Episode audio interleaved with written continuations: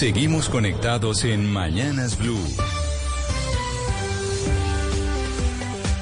Desde este momento dirige Camila Zuluaga. Son las 10 de la mañana, 34 minutos. Aquí seguimos conectados con ustedes en Mañanas Blue. Empezamos esta sección de la media mañana de Mañanas Blue. Vamos hasta la una de la tarde. Ustedes pueden seguir escribiéndonos en nuestro chat de nuestro canal de YouTube de Blue Radio en vivo. Ahí los vemos siempre muy activos. Ingresan ustedes a YouTube, ponen Blue Radio en vivo y no solo nos oímos, sino que también nos vemos. Y nos pueden empezar a escribir desde ya al 301-764-4108, que es nuestra línea de WhatsApp. Hoy es viernes, se termina esta semana en Bogotá diferencia de los días anteriores en donde habíamos tenido un eh, sol muy bonito, pues estamos con frío y con el cielo completamente gris. Ahorita nuestros compañeros de la mesa de trabajo nos dicen cómo están los cielos en las otras ciudades y lo mismo los oyentes. Lo cierto es que según Spotify, Hoy es el día de Shakira. Y así no le guste a Gonzalo Lázari, así no le guste a Sebastián Nora, pues hoy le vamos a hacer honor a ese día de nuestra Shakira. Y con Shakira empezamos entonces la media mañana del viernes y con buenas noticias. Usted, Claudia, que viajó mucho y viaja mucho y lo hacía con su hijo cuando tenía que sacar el registro civil, porque usted cuando se monta en un avión, ya sea a nivel nacional o internacional en Colombia, tiene que viajar con el registro civil de sus hijos, ¿correcto?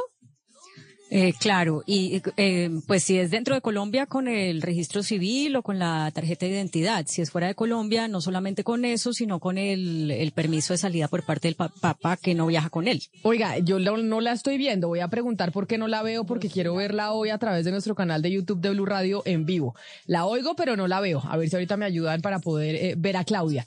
Pero dígame creo que sí nos vemos. Ah, ya la veo. Se congela. Ah, ya la veo, ya la veo vestida de azul de millonarios.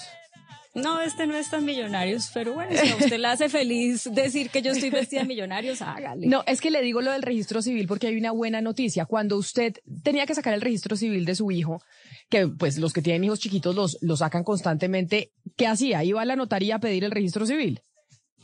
Iba la notaría a pedir el registro civil y también si era fuera del país, el, eh, la escritura pública que teníamos firmada para que pudiera salir el papá con el niño sin mí o la mamá, o sea, yo con el niño sin el papá. Óigame, es que Alex Vega, el registrador nacional que ha recibido muchísimas críticas, mejor dicho, el señor Vega ha recibido críticas en todas las elecciones que le han tocado. Sin embargo, él desde un principio dijo que quería dejar la registraduría del siglo XXI.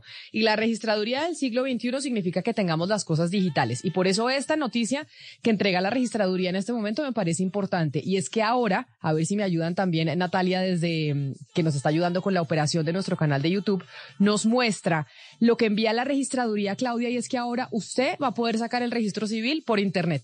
Se acabó. No, a mí me pareció una machera. Usted ingresa a www.registraduría.gov.co llena el formulario, se inscribe, genera pues el, eh, un usuario, la contraseña y ya de ahí en adelante usted simplemente pues creo que tiene que hacer un pago de un, de un dinero, 10 mil pesos, una cosa así, y tiene su registro civil eh, de nacimiento. Inmediatamente. Qué, dicha. Qué mil seiscientos pesos, ahí estoy viendo. Procede a registrar el pago. Va a costar quince mil seiscientos pesos y puede pagar a través de PSE o consignación. Y una vez usted tenga efectuado el pago del registro civil a través de PSE o consignación de quince mil seiscientos, va a poner, va a poder tener el registro civil digital, de una, sin tener que ir a hacer la vuelta a la notaría. Es que yo me acuerdo desde que era chiquita que tocaba, eh, que a mis papás les tocaba sacar el registro civil. Siempre era, ay no, ¿quién va a ir a la notaría? ¿Quién se acuerda en qué notaría registramos a Camila cuando nació? Y eso Ana Cristina, de verdad. Yo, entonces, y ahora usted simplemente ingresa a la, a la página de la registraduría, saca su registro civil y chao. ¿Sabe quién creo que es la única que está triste en toda Colombia? Creo que soy yo, la única que está triste en toda Colombia. ¿Por porque sacan esto justo cuando mis hijos son mayores de edad. Y mi chiquita, mi hija más chiquita, pues en tres meses cumple 18. Entonces me llega tardísimo, llegó esto cuando ya, eh, qué bueno, pues a los que tienen niños chiquitos que ya no van a tener que tener ese suplicio eh, de tener que ir a una notaría y qué pesar a los que no nos tocó, porque la verdad eh, nos tocó hacerlo muchísimas veces. Era eh, no solamente el gasto, sino lo que se demora uno en las notarías. Es que eh, esa es otra, esa es otra historia y otro tema lo que uno se demora en una notaría haciendo las distintas, eh, las distintas vueltas. Entonces, esta es una gran noticia que no me tocó a mí, qué pesar. Oiga, Camila, pero entonces la, la, la función del notario tiende a desaparecer. El hombre que, que autentica documentos, creo que se va a quedar en un futuro próximo sin, sin mucho que hacer. No sé, de pronto los matrimonios civiles, ¿no? Eso sí seguirán siendo presenciales en notarías, aunque en pandemia también hubo matrimonios virtuales. Eso, no, le, no le dé ideas a Sebastián, que es el que quiere acabar a los notarios desde hace rato. Sebastián es el que quiere prescindir del, de la labor del notario y después nos llama el doctor Rojas, que fue presidente de los notarios durante muchos años, a decirnos que no, que no señor, que la, que la función del notario es muy importante. No, pero es que imagínese, alguna función habrá que quedar, Camila, pero todavía uno irse una tarde a autenticar alguna cédula, alguna cosa y que le digan el notario, imagínese, hasta una vuelta llega en 20 minutos y uno, uy, eh, y ahorita con la tecnología que hay, eh, por ejemplo, la tecnología blockchain aplicada a este tipo de cosas, y yo creo que usted se va a acordar de mí, Camila, en un futuro próximo, la fe pública la puede dar un robot. Eh, que pueda ser neutral. Entonces, pues yo sí creo que es una actividad que, que puede ir disminuyendo. Nos escribe Juan Carlos al 301-764-4108 y tal vez Gonzalo usted puede dar esta respuesta de la tecnificación que estamos teniendo en la registraduría que me parece fantástica. Y es que si estos certificados que se hacen ahora digitalmente, que antes era en notario, le tocaba ir uno, pegarse la notaría 34, la que fuera, eh, si no cree que, poder descargar el registro civil y otros documentos se podría prestar para falsificación, usted que es el, uno de los más tecnológicos de la mesa, ¿qué le responde a Juan Carlos? A ver, lo que pasa es que en este momento, por ejemplo, le traigo lo que está sucediendo en varios países de América Latina, y es que se está implementando la diferencia entre firma digital y firma electrónica. La firma digital, uno pudiese generar algún tipo de eh, copia falsa o de falsificación sobre esa firma digital. La firma electrónica es lo que hace que tal vez el documento tenga una fortaleza en cuanto a mm, ante falsificaciones, si se puede decir. Entonces, la pregunta sería, ese documento que se descarga, con una firma, con un sello, ¿será un sello digital o será un sello electrónico? Porque hay una diferencia entre ambos. Y en este momento en Centroamérica se está debatiendo eso, ¿no? ¿Cómo establecer por ley que las firmas electrónicas sean las que valgan y no las digitales? En todo caso, Camila, a propósito de la digitalización y de la tecnología, yo sí quiero decir que nuestra registraduría históricamente ha estado muy bien. Yo saqué hace pocos días eh, la cédula digital y uno, el proceso fue muy fácil. Luego, muy rápidamente ya me la entregaron. Fui a la registraduría y eso es en un abrir y cerrar de ojos con una tecnología que a mí pues me descresta. Eh, y pregunté por la seguridad y me explicaron muy bien por qué no hay vulneración eh, a la seguridad. Y entonces, pues sí me parece que hay que aplaudir a la registraduría. No, y hay que aplaudirnos a nosotros en Colombia. Yo he estado con amigos de otras partes del mundo que me ven haciendo eh, el papeleo por Internet. Usted por Internet aquí en Colombia puede descargar muchas cosas que en otros países le toca ir a usted a oficinas o le toca ir a entidades públicas a que se los den. Usted acá por internet puede sacar el pasado judicial, usted puede sacar el pas y salvo del IDU, ahora puede sacar el registro civil. Hay una cantidad de vueltas que Colombia, Gonzalo, así usted allá en Panamá se las de mucho café con leche, se pueden hacer digitalmente y en otras partes del mundo no. Y, lo aplaudo, Camilo. Por eso. Lo aplaudo. Yo tengo que ir a, si yo quiero sacarme un pajisalvo en Panamá, tengo que ir, ¿no? Tengo que ir a la oficina a sacarme el pajisalvo. Además, no puedo ir en shorts, tengo que ir en pantalón porque si no, no me dejan entrar. O sea, sí, ahí sí hay que darle punto a Colombia frente al menos su país vecino. Sí, señor, sí, señor. Ayer, a ayer, hace como dos días, tuve que sacar un pasisalvo del IDU para una vuelta que tenía que hacer cinco minutos por internet y tenía yo ahí mi pasisalvo del IDU descargado por valorización. Me pregunta también otro oyente en el 301-764-4108 si eso también se podrá hacer con el registro de defunción de las personas. No lo sé.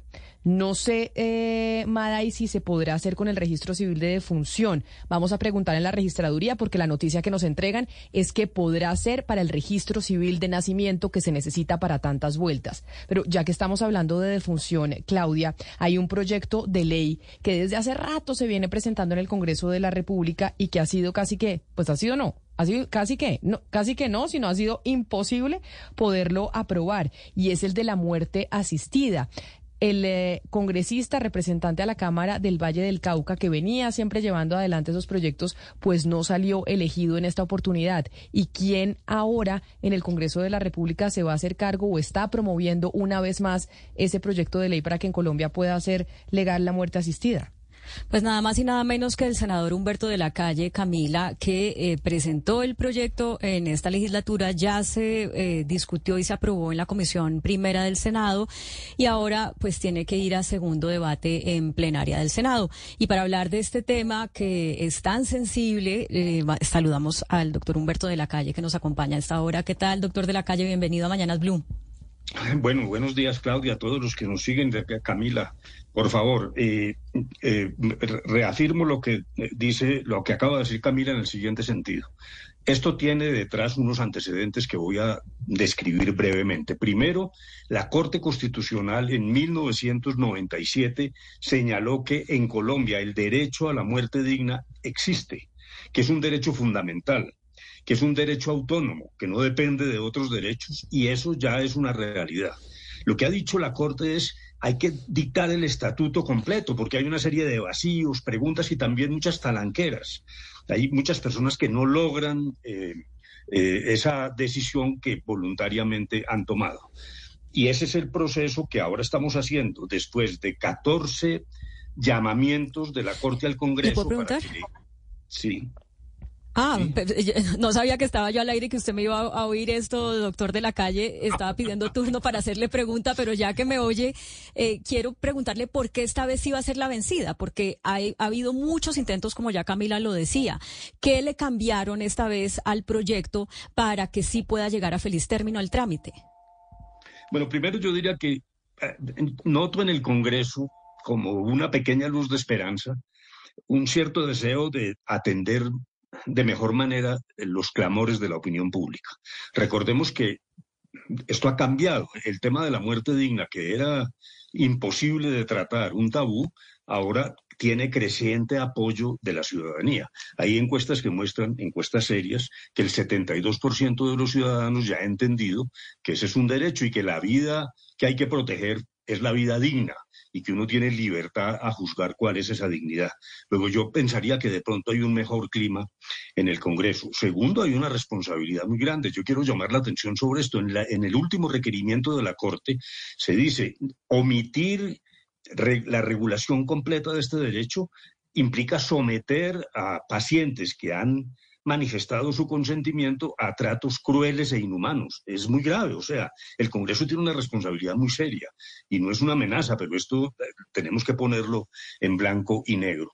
Y tercero, eh, la votación en la, en la Comisión Primera, eh, en unos casos fue amplia, en otros un tanto más estrecha, pero yo confiaría, aun cuando también tengo que reconocer que hay resistencias, lo cual me permite agregar esto de manera categórica. Estamos tratando a las personas que no están de acuerdo con eh, exquisito cuidado. Aquí no estamos descalificando a nadie. El que, el que crea que por razones religiosas o morales no debe acoger las posibles nuevas normas está en su derecho. Este es simplemente un acto libre con pleno consentimiento reiterado, con un procedimiento médico regulado cuidadosamente, con el derecho de los médicos a ejercer la objeción de conciencia, a los médicos, no a las instituciones, que esa es una de las discusiones que faltan. Bueno, hemos logrado ciertas conciliaciones y en otros casos solo hemos ganado por cuenta de los votos, pero yo confiaría que esto ya no da más.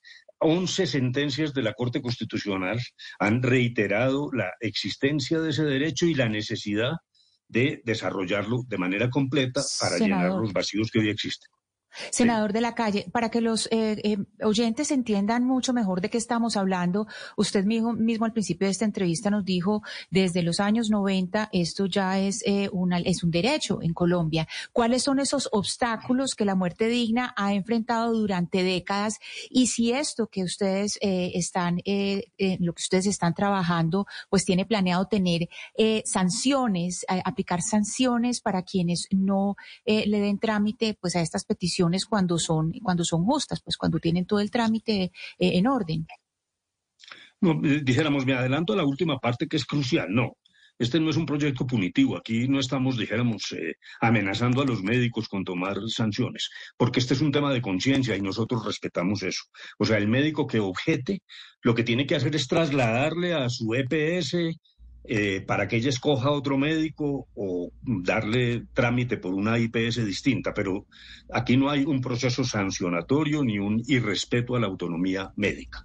¿De qué estamos hablando de manera breve, pero con cierto contenido pedagógico? el, derecho se llama el derecho a la muerte digna, que se basa en dos conceptos, dos valores constitucionales. Primero, la protección de la vida es un deber, la vida es un derecho con una característica que exige su protección, pero constitucionalmente esa vida es la vida digna cuando se trata de decisiones del propio paciente. Entonces, yo tengo derecho a juzgar que mi plan de vida ha fracasado por una enfermedad incurable, por una situación física que me impide eh, prácticamente el movimiento, situaciones todas que son irreparables. Aquí hay un pequeño detalle. En el año 97 la Corte hablaba solo de enfermedades terminales. Ahora el concepto cambió, se trata de padecimientos insufribles, enfermedades incurables, situaciones físicas que impiden lograr ese criterio de vida digna. Y lo segundo es la voluntad, la autonomía. Yo tengo derecho a adelantar mi muerte cuando entienda y soy yo el que juzgo que mi vida ya no tiene sentido. Eso quiere decir, doctor de la calle, y déjeme lo interrumpo, que lo que dice la Corte Constitucional y ustedes quieren reglamentar, entre comillas, en el Congreso de la República, es que si hay un adulto mayor Entiéndase, una persona de 92 años que dice que no tiene ninguna afectación de salud real, pero que dice, ya he vivido 92 años, mis hijos se fueron, tal vez tuve un drama familiar, yo ya no quiero estar más en este mundo, pueda tener la posibilidad de decir, yo quiero tener una muerte asistida. Y no tiene que demostrar que es que está enfermo, que le falta el páncreas, que le falta el hígado, que es que ya no se puede parar de una cama, sino que dice, no quiero vivir más y quiero tener esta posibilidad. ¿Eso es lo que se busca en el Congreso? No, no, hasta allá no llegamos. Eh, dijéramos, eh, vamos a, explicar un poco. Primero, el derecho a morir dignamente es un derecho. Eso ya no está en discusión. El Congreso no puede cambiar eso. Eso es lo que la Corte señala que está en la Constitución. Segundo, ¿cómo se ejerce ese derecho? A través de tres mecanismos. El uno es el de los cuidados paliativos. Entonces, una persona con su médico puede decir, quítenme el dolor, mejorenme mis síntomas y yo espero la muerte y esa es una vía. La otra es lo de la suspensión de los tratamientos, lo que se llama desconectar a un paciente vegetativo, etcétera. Y tercero, este sí, el de la muerte médicamente asistida, pero eso exige una situación de salud clarísima, que es eh, simplemente, repito, enfermedades incurables que impiden la vida en las condiciones que el paciente quisiera. El, no nos metemos con el suicidio, o sea, para contestar claramente esa pregunta, eh, ese es un problema distinto que aquí no estamos tratando. Eh, eh, estamos en uno de esos tres caminos que es el que le falta reglamentación. ¿Y cuál es la reglamentación? Precisar cómo se hace el, el consentimiento, qué valor y requisitos tienen esos documentos de voluntad anticipada, que cada vez hay personas, el que quiera, esto es voluntario. Yo quiero insistir en eso. Aquí no es que sea una obligación. El que quiera va a una notaría y allí regulamos de nuevo algo que ya medio existe, pero que hay que precisar legalmente.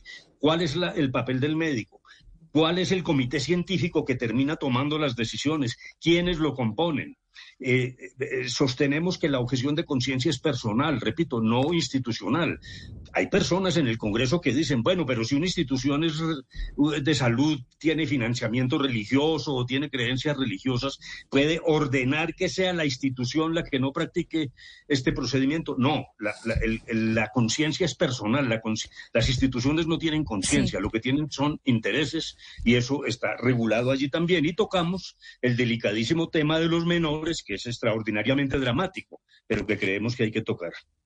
Eh, doctor de la calle, cuando uno habla de eh, muerte médicamente asistida, eh, si entiendo bien y si no, corríjame, hay dos maneras de hacerlo. Una es que un médico le suministre los pacientes a la persona que solicita la muerte médicamente asistida, pero otra que le dé la fórmula y que sea el propio paciente o un eh, familiar que no es médico quien se los dé, quien se los tome.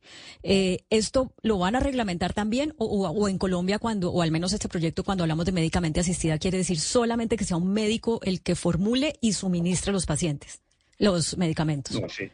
Si se establecen los dos procedimientos o el médico eh, toma la decisión final y aplica los medicamentos de que se trate, o se los brinda al paciente, no hablamos de un familiar. El familiar interviene en el segundo grado de consanguinidad para, eh, eh, por ejemplo, en los casos de muerte vegetativa que no hay forma de que el paciente exprese su consentimiento. Luego dijéramos, hay un papel importante para la familia, pero existen los dos procedimientos pero de una vez ratifico ante la pregunta de Camila. Lo que no existe es que yo vaya donde mi médico, salgo del gimnasio, estoy perfectamente bien, le digo, oiga, me, suicídeme usted a mí o, yo, o deme cómo suicidarme. No, eso no está en, el, en, esta discusión. Doctor de la calle, ¿quién certifica eh, que un paciente pues padece una enfermedad intratable, insoportable, incurable en este caso? ¿Y qué pasa, eh, doctor Humberto de la calle, cuando hay dos eh, conceptos médicos encontrados? Uno que piensan que es incurable la enfermedad y otro que dice que no. Sí, exactamente. Entonces dijéramos, la primera, generalmente esto aparece en la relación con el médico tratante. El paciente que ha venido sufriendo, que ha oído en qué condición está, seguramente le manifiesta al médico tratante, yo quiero ponerle fin a mi vida, eso queda consignado obligatoriamente en la historia clínica. Ahí el médico, a propósito, tiene dos caminos. Decir, bueno, yo soy partidario de la muerte médicamente asistida, luego seguimos conversando, o yo objeto conciencia y tiene que pasarle en 24 horas la solicitud, como ya lo dije, a través de un procedimiento con las EPS y las IPS. Ahora, si hay discrepancias, de todos modos, la decisión final está en manos de un comité científico que tiene que existir en todas las IPS, compuesto por tres personas que son un médico especialista en la patología que no sea el médico tratante, un psiquiatra o psicólogo que haya lidiado con los problemas de cómo afrontar la muerte y un abogado experto en bioética que es el que ah, eh, regula, dijéramos, la aplicación de la ley. Es en ese comité donde se toman las decisiones y obviamente, reitero, tenemos para el consentimiento sustituto cuando la persona está en estado vegetativo, se acude a la familia como una primera instancia, pero también eh, introducimos una noción que se llama la red de apoyo, porque hay personas que no tienen familia cercana o que no quieren poner a pelear a la familia precisamente, pero pueden designar a alguien de su confianza que sea el que reciba ese consentimiento y esta persona testimoniará ante el comité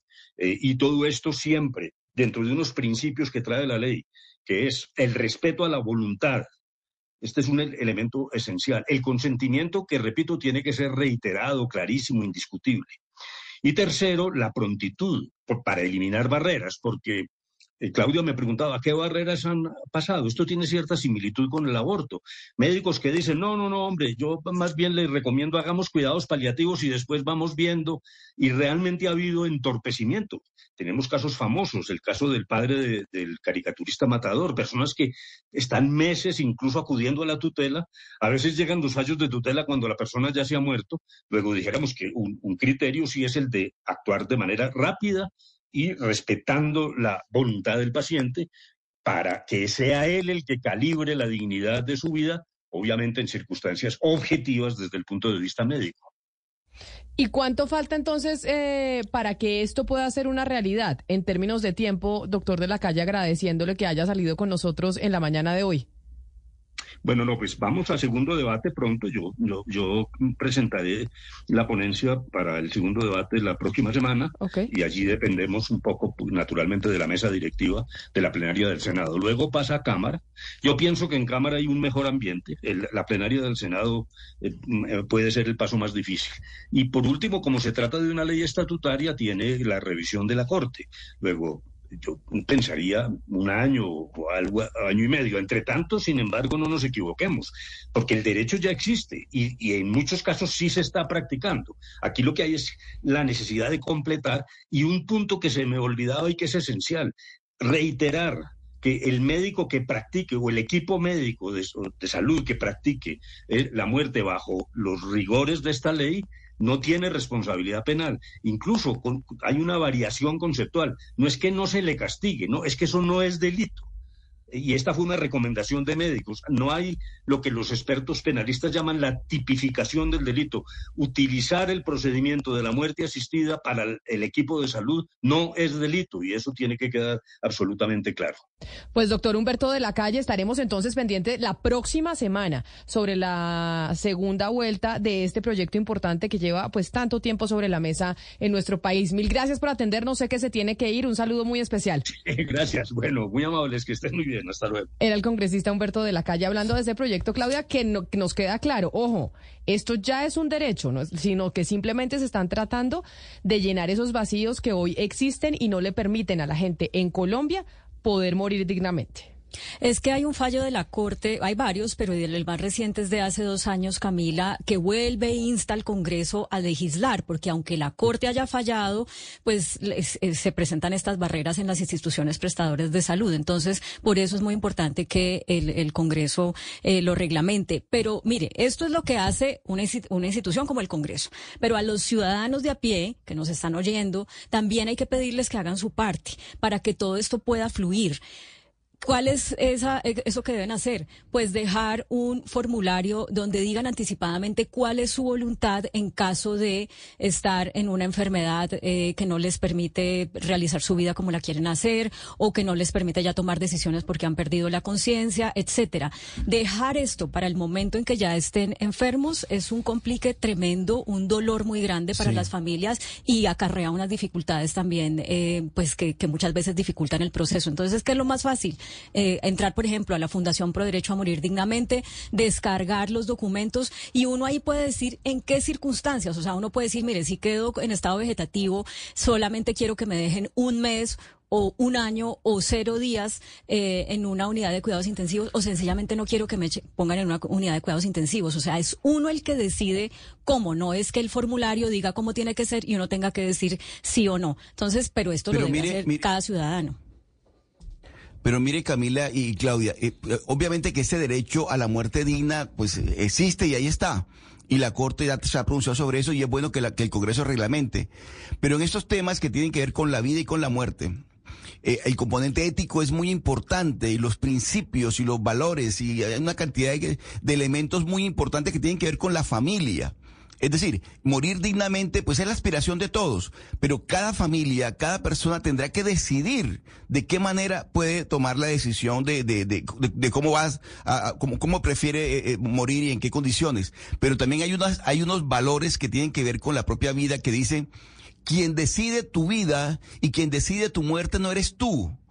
Hay seres, hay un ser superior hay, uno, hay, hay, otros elementos que son importantes tenerlos en cuenta. No quiere decir que sean los míos, pero yo respeto a aquellas personas que deciden, yo no voy a, que toman la decisión de no decidir, toman la decisión de decir, yo no voy a decidir sobre mi vida decide un ser superior. Y esos son valores y principios de muchísimos años que están muy, muy, muy metidos en el alma colombiana, en el alma de, la, de la, religión católica, en, la, en el alma del cristianismo. Pero por yo creo que este tipo de, de, proyectos y de leyes, cuando se tramitan en el Congreso, Camila, vienen y, y terminan estas discusiones que al final yo siempre decido que es respetable, es muy respetable quienes los comparten como también es respetable quienes no, no comparten estos, este tipo de proyectos, Camila. Pero por esa razón es importante, eh, antes de irnos a una pausa, repetir la página de internet del Ministerio de Salud del que hablaba Claudia, que es importante hacerlo antes, cuando uno está bien de salud,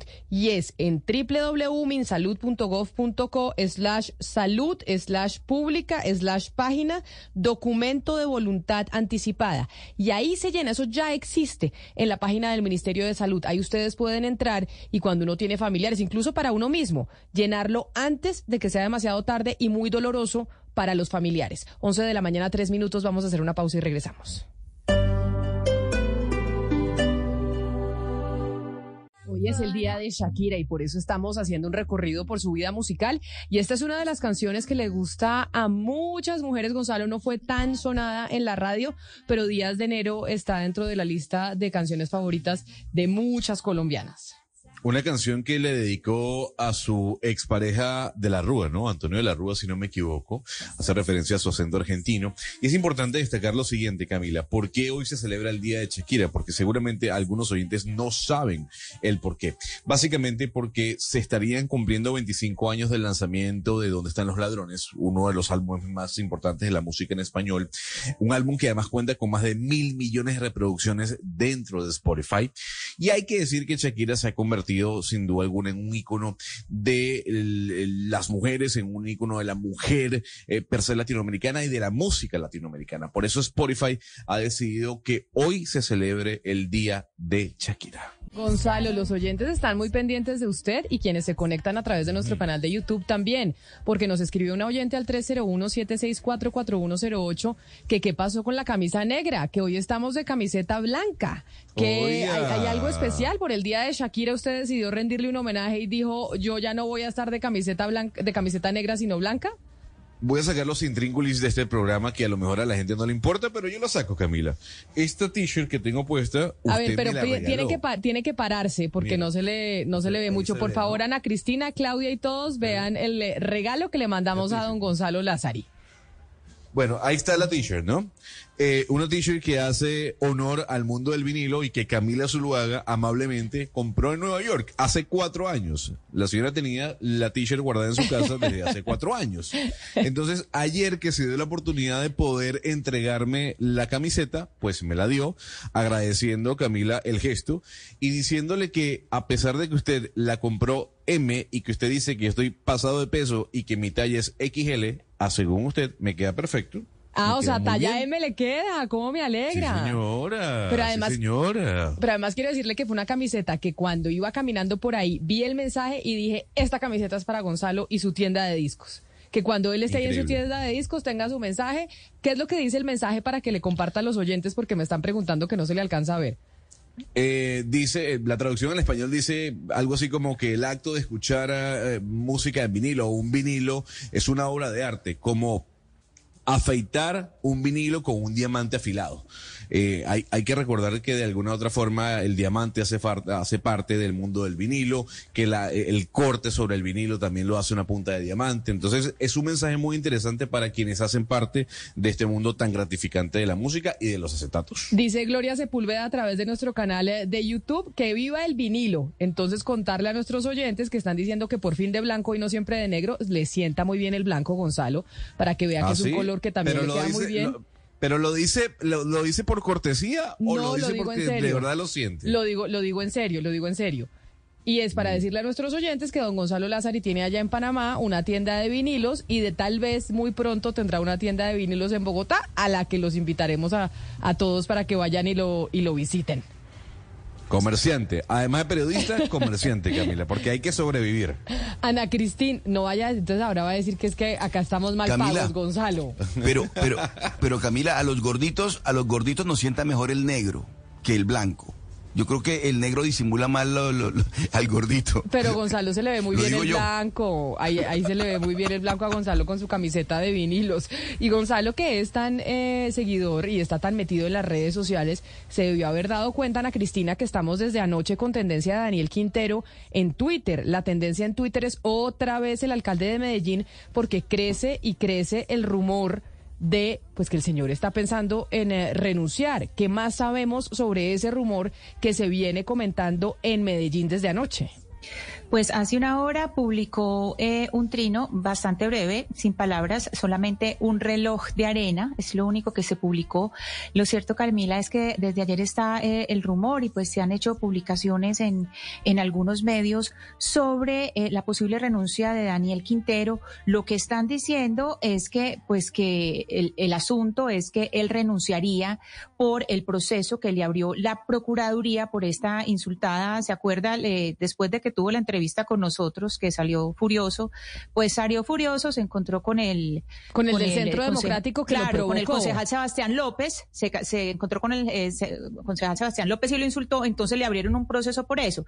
Entonces, eh, lo que según lo que han dicho, lo que han publicado, es que él se va, se apartaría, se podría apartar del cargo por eh, una suspensión, eh, por el- la posibilidad de una suspensión en medio de la investigación. Acuérdese, Camila, que la Procuraduría lo suspendió, ¿se acuerda del video del cambio en primera, en las presidenciales? Sí, claro que sí, Entonces- que ayudándole al presidente Gustavo Petro.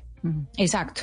Entonces, eh, la pregunta es, Camila, hoy hay dos preguntas. Una, si hay suspensión o si sería eh, destitución. Pero pues eh, le digo que lo peor que, Quintero tiene evidentemente no es eh, la insultada a un concejal y es por eso, eh, Camila, que tenemos en línea a una persona que ha hecho seguimiento eh, a toda la administración de Quintero en Medellín. Se trata del diputado eh, Luis Peláez y él tiene unas consideraciones frente a estos rumores o a estas noticias que se han publicado y está con nosotros. Diputado Luis Peláez, buenos días y bienvenido a Mañanas Blue.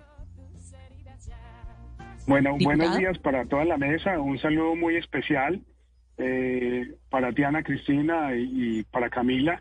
Eh, bueno, básicamente nosotros hoy amanecimos con un, un rumor eh, que en las próximas horas el alcalde de Medellín pues pasará su carta de renuncia. Situación que, que más allá de, de- del rumor es muy importante tener en clave por qué podría renunciar el mandatario. Uno es por los procesos que se adelantan en la Procuraduría General de la Nación y uno de ellos fue lo- los que nosotros le, le hemos puesto en la Procuraduría General. Uno de ellos lo logró suspender 42 días, eh, por, no solo por su participación en política, sino por utilizar recursos públicos en diferentes campañas políticas y en su vida, digamos, cotidiana o diaria. Nosotros incluso mostramos posible corrupción en, eh, eh, en, estos, en estos dineros. Entonces, lo que puede llegar a pasar y por el cual, digamos, está contemplando su renuncia, es también tiene que ver con el precedente de Rodolfo Hernández fijado por el Consejo Nacional Electoral el día de ayer. Resulta que si hoy la Procuraduría General de la Nación saca un fallo de destitución, eh, como el que estamos esperando desde hace mes, eh, hace exactamente tres meses, yo les cuento yo soy, digamos, la persona que hizo la queja disciplinaria y a nosotros nos comparten cierta información. Y en ese proceso ya finalizaron los alegatos de conclusión. Eh, y estaría solo pendiente el fallo de una posible destitución porque la falta es gravísima y eso lo dejaría inhabilitado para cualquier aspiración eh, de elección popular después de ser alcalde de Medellín. Entonces, yo creo que la maniobra que está haciendo jurídicamente es haciéndole el quite a la norma para intentar renunciar y no, eh, no, no, no tener, digamos, eh, como ejecución de esa, eh, de, de esa sanción disciplinaria. Diputado, Entonces, pero mire, nosotros hemos visto claro. casos en donde después de que se termina el cargo, la Procuraduría inhabilita a los eh, funcionarios o a los que han sido funcionarios. Por eso ahí tengo la duda, tal vez usted conoce mejor el código disciplinario que yo. El hecho de que el alcalde Daniel Quintero renunciara inmediatamente le quita la potestad a la Procuraduría de poderlo inhabilitar en el futuro, porque hemos visto en otros casos en donde incluso cuando ya no son funcionarios, la Procuraduría igual los inhabilita. Bueno, básicamente los, efectos son distintos de notificar la sanción en el cargo a notificar la sanción después de que haya renunciado o terminado el cargo. Este antecedente lo tenemos, eh, eh, insisto, con un excontralor de Antioquia, eh, Sergio Zuluaga Peña, que renunció para evadir ciertas responsabilidades, pero también algo pertinente frente a esto, y es que el rumor de la Procuraduría coge más fuerza, pero también hay otro rumor. La verdad, la mañana ha sido bastante rara, bastante movida, pero frente a este rumor también dicen que hay una posible medida de aseguramiento que eh, estaría por emitir la Fiscalía General de la Nación con juez de garantías. Y esto pues pondría un, un caso distinto. Se habla también de que eh, el alcalde Daniel Quintero, pues, eh, insisto, hay cosas que, que no han sido confirmadas, pero hay otras que sí, y una de ellas es que sacó las, las, las hijas del colegio, y bueno, estamos esperando eh, la notificación oficial, si es por la Procuraduría, si es por la Fiscalía General de la Nación, pero el rumor crece más y de fuentes muy directas o oficiales, y bueno, nosotros Ah, pero permítame, permítame, diputado, claro entonces sí. preguntarle a Ana Cristina sobre eso que usted nos acaba de decir, sobre si es cierto o no es cierto que el alcalde sacó a sus hijas del colegio, porque esto que nos dice el diputado, pues es un elemento adicional a todo lo que se viene mencionando desde ayer. ¿Usted qué sabe de eso, Ana Cristina? Sí, eh, sobre la hija de, del alcalde que, estudia en un colegio, que de hecho el colegio no es de Medellín, es de Itagüí, que es el colegio alemán. Esta mañana me comuniqué con el colegio, me dijeron que la persona que está autorizada para manejar esa información es la señora Carolina Marín, que es la encargada de comunicaciones. En ese momento no estaba en el colegio, según me dijeron, y que ella se comunicaría conmigo al momento de esta edición, de, de esta emisión, Camila. Eh, la señora Marín todavía no se ha comunicado conmigo, pero pues ella es la persona preparado, o sea que eso nosotros no tenemos confirmación de primera mano, lo que tenemos es la voz del diputado Peláez, pero confirmación de primera mano con el colegio no la tenemos aún.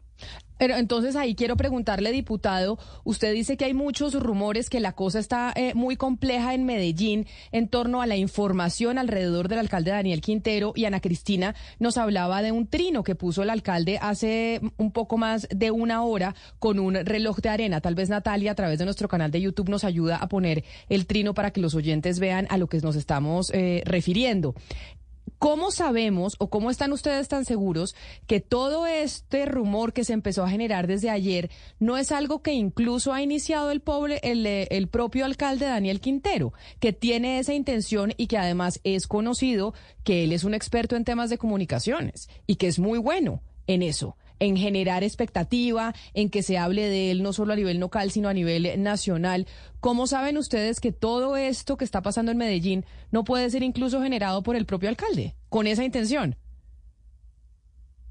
Bueno, yo creo que todo el país lo conoce, es bastante, digamos, eh, es un personaje demasiado complejo, difícil, y, puede ser, digamos, una de, sus artimañas, pero yo también les digo, la información que he obtenido es información de, personas muy fiables, confiables, y, lo que, lo, o sea, si no sale hoy o el fin de semana la destitución por parte de la Procuraduría Daniel Quintero, estamos hablando de un proceso que lleva más de dos años, eh, pues saldrá en menos de una semana o dos. O sea, nosotros estamos esperando ya el posible fallo de destitución de Daniel Quintero porque la Procuraduría dentro de su proceso ya calificó la falta como gravísima y eso le da inmediatamente la destitución.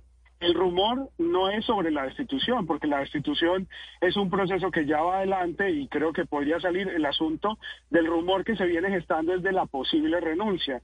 Y eso tiene que ver también con el trino del alcalde Daniel Quintero sobre revisar el precedente de Rodolfo Hernández.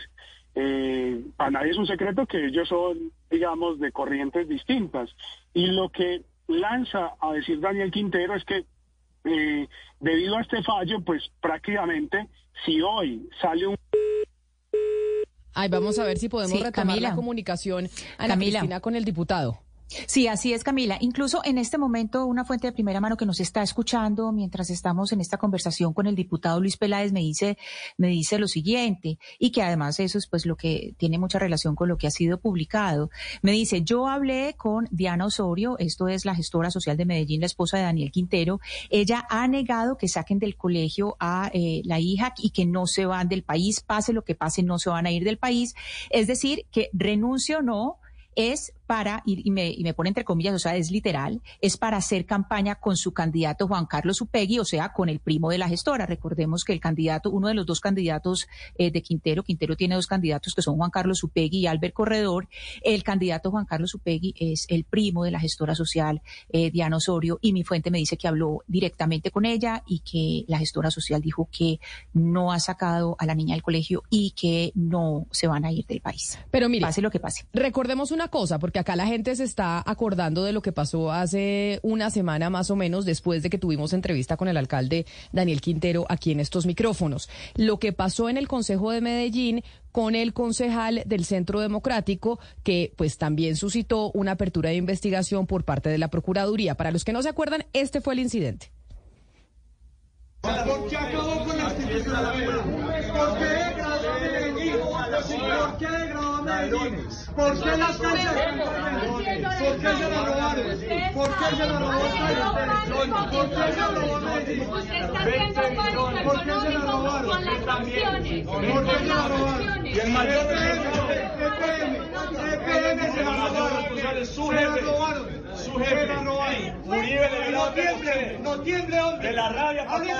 Porque nos robaron, porque nos da rabia que nos tumben. No tiemble. Para no pegarle. No tiemble. No tiemble. Ahí salió pues obviamente Quintero eh, pues muy eh, airado y por eso le da ese mensaje al concejal. Pero claridad, Ana Cristina, no es por esto que se daría la destitución si es que hay destitución, porque estamos hablando de que todo es cosas que pueden llegar a suceder. No es por este episodio que habría destitución en contra del alcalde Daniel Quintero, porque ya muchos están diciendo es, ay no, entonces por ir a insultar a un concejal del Centro Democrático se daría la destitución del alcalde de Medellín. Eso no es cierto, no es por esto.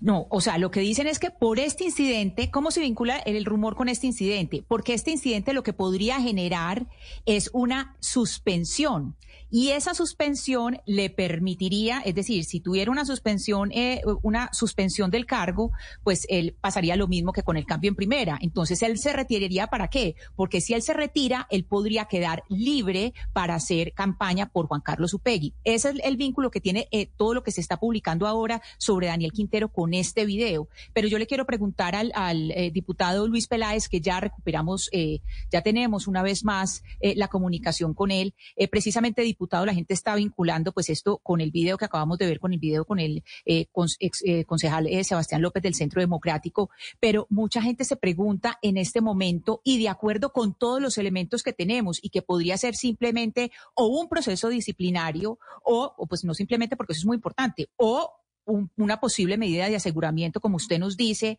de lo que tenemos a la mano en este momento, ¿qué es más cercano o qué cree usted que es más posible? ¿Una suspensión o una destitución? Bueno, frente a la, información que, tengo, yo, creo que lo más cercano es la posible destitución por falta gravísima del proceso que lleva exactamente eh, un año y medio. Sin embargo, tampoco descarto la suspensión, porque la suspensión es de forma inmediata, además lo permite la Convención Interamericana de Derechos Humanos y la Corte Interamericana de Derechos Humanos eh, y revisado por la sentencia de la Corte Constitucional que habilita a la Procuraduría para suspender temporalmente eh, cargos de elección popular, en este caso al alcalde Daniel Quintero, también lo podía hacer en virtud de esa, de esa posibilidad. Entonces, yo resumo esta posibilidad.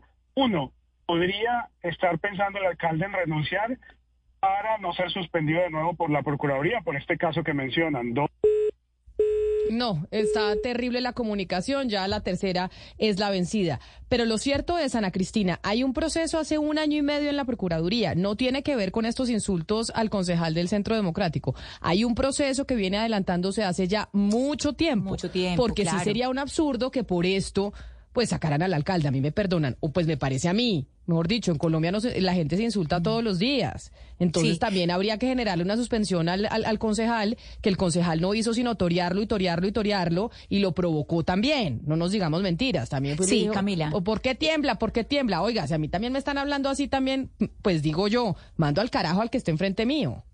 Camila, aquí hay algo muy importante y es lo que nos dice el conseja, el, perdón, el diputado Luis Peláez y es sobre la falta gravísima. Eh, un insulto, por supuesto, no es una falta gravísima, es decir, es una contravención, pero no es una falta gravísima, pues para, para una gran sanción. Lo que estamos viendo aquí es lo que sabe hacer mejor Daniel Quintero y es victimizarse. Primero, para polarizar más a la opinión pública, para decir que es eh, víctima eh, del uribismo y que toda persona que está detrás de él, las instituciones, sean personas, instituciones, el periodismo, quien sea, lo está persiguiendo. Y entonces lo que vemos es eh, precisamente eso. Y por eso, y por eso me parecía importante, lástima que se nos haya caído la llamada, llamar y hablar con el diputado Luis Peláez, quien ha tenido un seguimiento directo y permanente durante estos años de la gestión de Daniel Quintero, para que él muestre que es que una insultada es lo mínimo que ha hecho el alcalde de Medellín eh, y que aquí eh, evidentemente lo que vemos es eh, una campaña para visibilización en todo el país y para que una vez se le vea como una víctima. Hoy Daniel Quintero está viaja a Bogotá para hablar con el presidente Petro del asunto Tigo Une pero seguramente pues este, este asunto pues entrará dentro de la discusión, Camila. Hay una pregunta que tienen los oyentes que yo no sé si alguno de la mesa pueda responder, que nos escriben al 301-764-4108, nuestra línea de WhatsApp. Y es, ya que usted menciona que el alcalde viene a una reunión con el presidente de la República, Gustavo Petro, para hablar del caso de Tigo Une y Milicom. Y es, si, al, el alcalde renunciara, no sabemos si eso va a pasar. Es el rumor que está saliendo desde Medellín desde anoche y que incluso el propio alcalde Daniel Quintero lo está alimentando con sus trinos a través de su cuenta de Twitter. Y es, si al alcalde lo nombran en un cargo diplomático, eso pues hace que la procuraduría ya no pueda tener velo, eh, ya no pueda hacer nada en contra del alcalde Quintero si lo llegasen a nombrar en un cargo diplomático, como pasa muchas veces, que los mandan de embajadores o de cónsules o de, lo que sea. Eso hace que la procuraduría no pueda hacer eh, más investigaciones en contra de Quintero por sus actuaciones en Medellín. ¿Sabemos o no tenemos idea? Que es una, una duda que tienen los oyentes.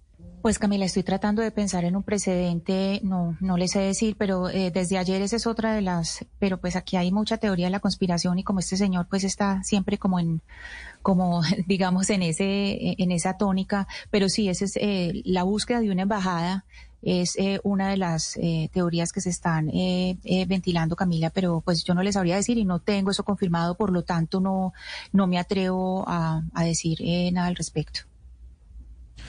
Pero además lo que se ve, más allá de lo que pase con Quintero, que, que además eh, en, el, en ese juego de la especulación él se siente muy cómodo, pues de verdad están siendo muy insufribles para ustedes, Ana Cristina, creo, y van a ser muy largos estos meses hasta el primero de enero cuando llegue un nuevo alcalde eh, o alcaldesa y es cada día la, temperatura sube, eh, el uno con el otro no se baja de paramilitar. Eh, yo se lo comentaba ayer, como creo que las elecciones ya están resueltas, tiene que pasar algo muy raro para que Federico Gutiérrez no vuelva a la alcaldía, pues muchos candidatos están modo, rompamos todos, que, que haya caos, que ellos salgan los titulares. Y no sé si el diputado Peláez y otros están llamados a, pues a, traer la paz y a bajar la temperatura, porque lo que está haciendo Medellín, en términos generales, no quiero ser injusto con los paisas, es un show lamentable y, violento. Pero mire, mire, mire, mire, Sebastián y, Camila y, Ana Cristina. Eh, el espectáculo de eh, alcaldes, gobernadores y hasta del propio presidente de la República participando abiertamente en política y en política electoral, yo sinceramente que tengo muchos años de experiencia en el cubrimiento de, la información política, yo nunca lo había visto. Nunca había visto alcaldes y gobernadores y hasta el propio presidente de la República poniéndose la camiseta de los candidatos de sus afectos. Y eso, eso, eso está penado, eso está, es, para eso existe la ley, para que ese tipo de comportamientos sean sancionados. Está la Procuraduría, está la Fiscalía, deben tomar acciones concretas y fuertes en estos casos, porque el espectáculo que yo creo que el primero que comenzó con todo este cuento fue el, fue el alcalde Quintero, no puede seguir. Ahora que es víctima, que después va, va a posar de víctima, pues está, está incumpliendo la ley y por lo tanto debe ser sujeto de sanción. Yo sí creo que realmente este espectáculo desde el presidente de la República hasta gobernadores y alcaldes y demás participando en política, no puede seguir. Sí, lo que pasa es que tal vez ahorita ha sido un poco más descarado, pero participación en política de parte de quienes han estado en el Ejecutivo, Oscar, ha existido siempre. O sea, siempre han participado en política. los presidentes, los alcaldes, los gobernadores siempre han tenido sus candidatos. Lo que pasa es que ahora es eh, sin agüero. O sea, no, está ya se quitaron la máscara. No, no, se quitaron la máscara. Las cosas. Pero participaron. De acuerdo, se quitaron la máscara y de, y de una forma descarada lo están haciendo hoy en día. Usted tiene razón, y, pero las veces que lo han hecho, Camila, también han sido sancionados. Yo recuerdo muchos alcaldes y gobernadores sancionados por haber participado en política. Lo que pasa es que en esta oportunidad se quitaron la máscara, de frente pues y sin dolor. Vamos a participar en política abiertamente. Lo que sí es cierto, Hugo Mario, es que al alcalde Daniel Quintero, si renunciara, igual renunciado y todo, la Procuraduría lo puede inhabilitar. O sea, que él renuncie no le quita la posibilidad a la Procuraduría de inhabilitarlo en el futuro. O sea, ahí él no se está escapando de la Procuraduría. Tal vez aquí lo que podría pasar es que puede participar libremente, como ya se ha dicho desde ayer, pues en política y ayudar en, las campañas no solo en Medellín, sino a nivel nacional. Camila, pero a propósito de, esta supuesta participación en política de funcionarios públicos y lo que trinó esta mañana el presidente Gustavo Petro eh, cuestionando el Consejo Nacional Electoral, entre otras cosas, por revocar la candidatura de Tulio Gómez candidato a la gobernación del Valle, hay a esta hora pronunciamiento de Ilian Francisca Toro. En, en su cuenta en, en Twitter, en X, dice la, la exgobernadora y ahora nuevamente candidata a la gobernación del Valle, dice, Gustavo, el país desmorona- desmoron- desmoronándose. Los violentos acabando con la seguridad, la economía en caída y vos descuadernando la institucionalidad desde la comunidad de tus redes sociales. Te invito a gobernar y no desequilibrar más la democracia que, eh, que gracias a ella hoy eh, te permite estar en el poder. El país no merece este trato de parte tuya. Empecemos por dar garantías a todos en este proceso electoral, siendo respetuosos con los fallos y con las instituciones. La paz política empieza allí, es lo que le dice Dilian Francisca Toro al presidente Petro, quien además publicó una encuesta, ¿no? En la que muestra a Tulio Gómez muy cerca de, de Dilian Toro y diciendo que esa es la razón por la cual el Consejo Electoral lo quiere sacar de, de circulación. Dilian Francisca Tora no es la única que le dice a la presidencia de la República que están participando en política, que yo digo, esto se ha hecho siempre, no sé si de esta manera tan descarada, utilizando incluso los canales oficiales, porque si vemos este trino, los que están conectados con nosotros a través de nuestro canal de YouTube lo van a poder ver, de Jennifer Pedraza, la representante a la Cámara, en donde dice que es un descaro, un trino de la presidencia de la República, que es participación en política. Porque mire, Sebastián, la presidencia está publicando hace dos horas la siguiente información a través de su cuenta oficial. ¿Sabías que durante la Bogotá Humana que lideró el hoy presidente Petro Gustavo se obtuvieron, se obtuvieron buenos resultados en materia de educación y salud? Hoy ese cambio vuelve a Bogotá para mejorar las condiciones de vida de sus habitantes. Bogotá del cambio. Y entonces empiezan a poner todos los resultados que obtuvo el eh, presidente Gustavo Petro cuando era alcalde de la ciudad. Y eso considera la representante porque, sin mencionar a Gustavo Bolívar, que es una directa participación de la presidencia de la República que usa una línea muy delgada que es como el presidente ahora está en la casa de Nariño, el cambio va a volver a llegar a Bogotá, pero obviamente es insinuando que es el candidato de él, Gustavo Bolívar, el que podría volver a generar estos resultados. No, yo, estoy con Oscar que las formas que antes de pronto se podía disimular, las formas ya se tiraron a, a la caneca y esto es abiertamente. A mí me parece realmente de- descarado y obsceno la manera como, como la presidencia lo está haciendo. Porque, y uno puede decir, bueno, a través de redes sociales de pronto no se influye tanto, no va a torcer el curso, el voto de las personas, pero Camila también se está haciendo con un flujo de gasto público importante, porque es que, que la presidencia haga todo un dispositivo después de las marchas eh, y lo de ayer y lo de hoy que iba a ser en Bosa, que se canceló nuevamente. Ayer hubo, pues sabemos, un evento en Kennedy, liderado por el presidente, donde se empiezan a impulsar políticas públicas dedicadas a Bogotá a 15 días de las elecciones con gasto público del gobierno. Si eso no es participar en política y ayudarle a Gustavo Bolívar, pues, eh, pues me parece que, que, que es, es descarado negarlo. Un mes largo tendremos, largo, largo y de confrontaciones y de pronunciamientos de aquí al 29 de octubre, que serán las elecciones regionales en Colombia. Y después esperar la segunda vuelta en Bogotá, que es quizá la elección más importante de este año, porque pues no tendremos solo una vuelta, sino dos en la capital, así que las elecciones se alargan un poco más. Hacemos una pausa y regresamos.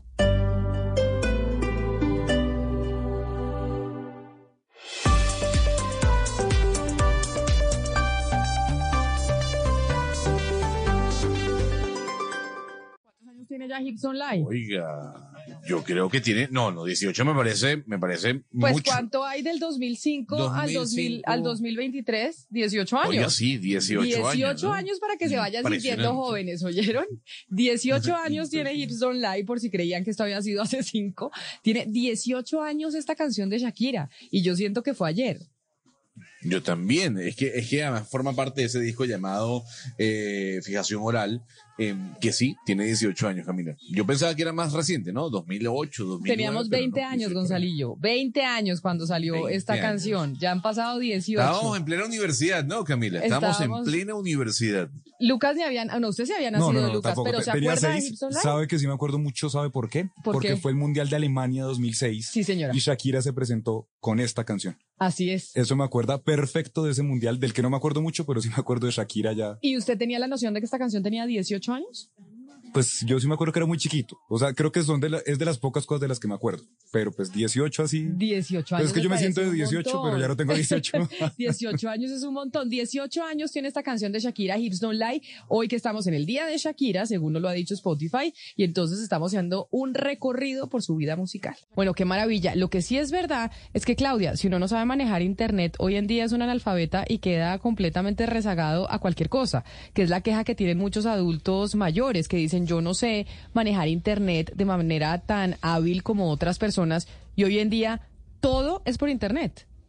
Sí, y, y se facilita mucho la vida cuando uno tiene la habilidad y el conocimiento para hacerlo, pero cuando no, lo que hace pues es complicarles más la vida a las personas que, que no tienen esa habilidad o que no tienen el acceso a una conexión eh, por internet o que no tienen el equipo. Por eso la alfabetización digital pues es indispensable, así como todavía eh, se hace alfabetización para que las personas aprendan a leer y escribir, eh, hay que profundizar en alfabetización digital.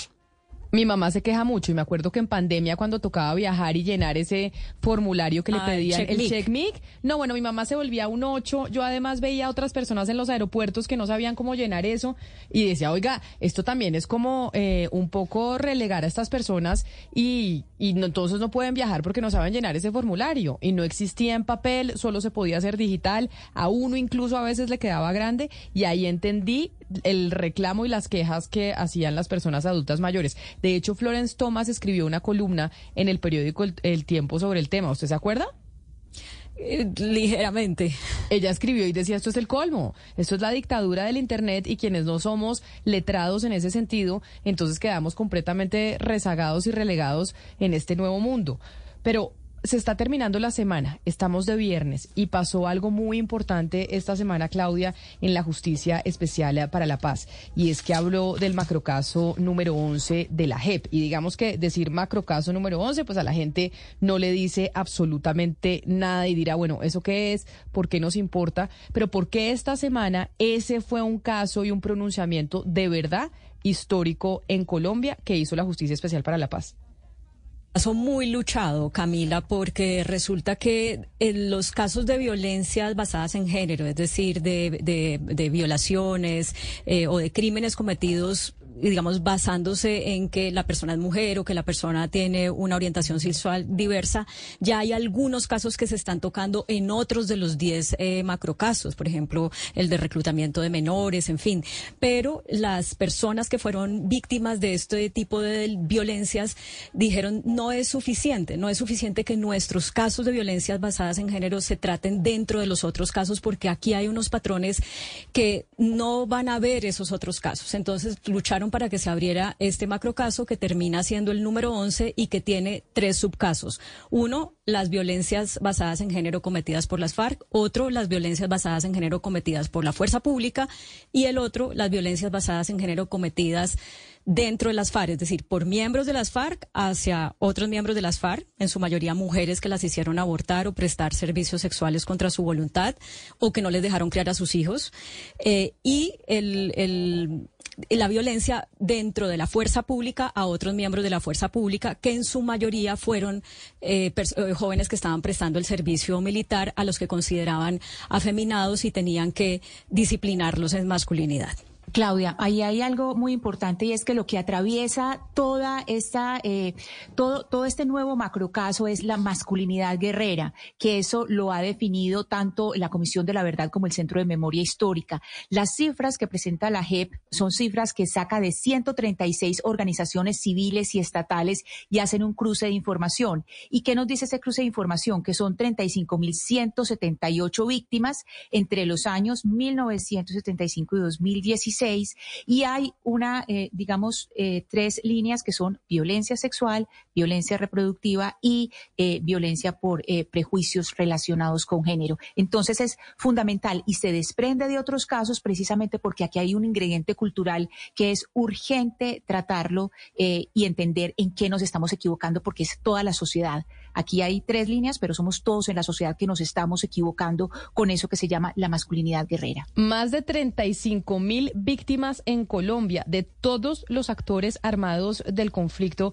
está documentando y registrando la Justicia Especial para la Paz que existieron entre 1957 y el 2016. Claudia decía que este había sido un macrocaso muy luchado y quiero preguntarle a Linda María Cabrera, la directora de Cisma Mujer, quien fue una de las organizaciones que acompañó precisamente ese lobby alrededor de que se necesitaba abrir este macrocaso. ¿Por qué razón fue un macrocaso tan luchado? Doctora Cabrera, directora, bienvenida. Mil gracias por estar con nosotros. Buenos días, eh, Camila, todas las demás personas de la mesa. Eh, bueno, este fue un caso muy luchado por el movimiento de mujeres y creo que es importante reconocer que antes que una decisión de la JEP es, es, un resultado del trabajo de las organizaciones de mujeres que pusieron desde La Habana hasta ahora el tema en la mesa con diferentes obstáculos. Ha sido luchado no solo ahora, Camila, ha sido luchado desde el día uno en La Habana en que llevamos la temática de violencia sexual a la mesa de expertas sobre violencia sexual y nos decían que ese era un tema que no iba a ir en la agenda. Eh, nosotras, de la mano, por supuesto, de las voces de las mujeres víctimas de violencia sexual, que son las grandes triunfadoras de esta decisión y las grandes beneficiarias, eh, empezamos a poner el tema en la mesa desde La Habana, logramos que se incorporaran diferentes medidas para proteger los derechos del acceso a la justicia de estas mujeres víctimas de violencia sexual.